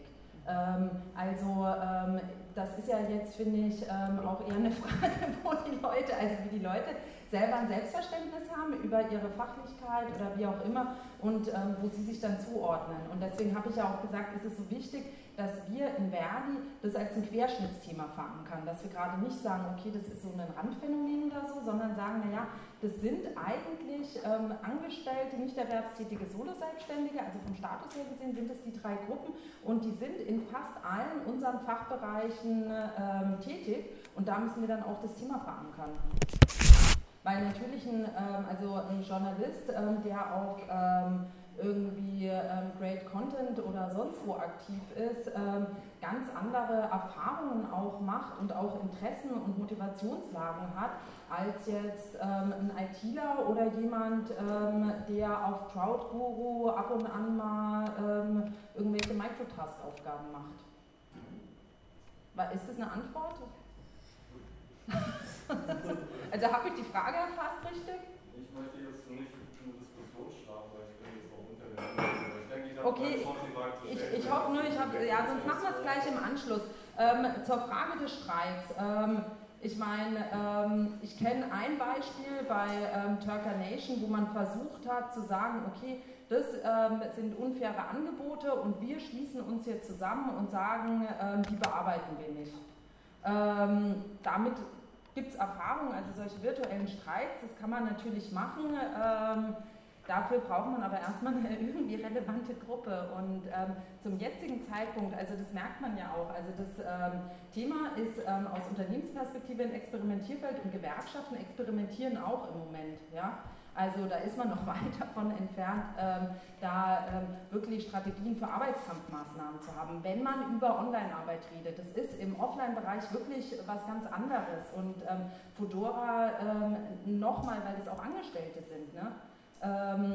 Also da glaube ich, muss man ähm, differenzieren. Ich würde auch nicht sagen, dass das Scheinselbstständige sind. Das war jetzt das dritte Stichwort, was sich mir hier zumindest auch noch ähm, notiert hat. Also ähm, im ähm, Offline-Bereich hat man oftmals arbeitnehmerähnliche Verhältnisse oder auch Scheinselbstständigkeit. Das ist ja auch der Grund. Ich meine, ähm, sowohl Fedora hat die Leute angestellt, als auch ähm, Booker Tiger ähm, es ist Booker Tiger und nicht Helpling, ich verwechsel sie immer, Booker Tiger hat die Leute angestellt, weil ihnen klar war, das ist eine Form ähm, von Scheinselbstständigkeit, ähm, wir kriegen Ärger mit dem Gesetzgeber, die haben das ja nicht gemacht, weil sie gute Menschen sind. Ähm, in den Bereichen ähm, der, ähm, der ja, online verrichteten Arbeit ist es der Zuverdienstcharakter, wieso man das juristisch nicht durchbekommen wird. Ihr merkt, es äh, gibt noch einigen Gesprächsbedarf. Ähm, und ich, gleichzeitig würde ich auch die, an eurer Stelle auch dieses Angebot annehmen und nochmal in der Pause sozusagen das weiter zu diskutieren. Und gleichzeitig ähm, versuchen wir das Ganze auch nochmal ein bisschen konkreter zu machen, indem wir auch ein paar Leute eingeladen haben, die schon als Crowdworker oder ähm, zum Beispiel als Fotografer arbeiten, wie sich das für die ganz konkret die Subjektivierung darstellt. Es wird also noch äh, spannend und ich lade euch auch ein, die nächsten Panels noch mitzuerleben. Wir machen jetzt noch mal eine Mittagspause und ähm, doch bevor wir in die Mittagspause gehen, wollte ich, den, wollte ich euch dreien auf jeden Fall nochmal danken, dass ihr hier wart. Zu, ja.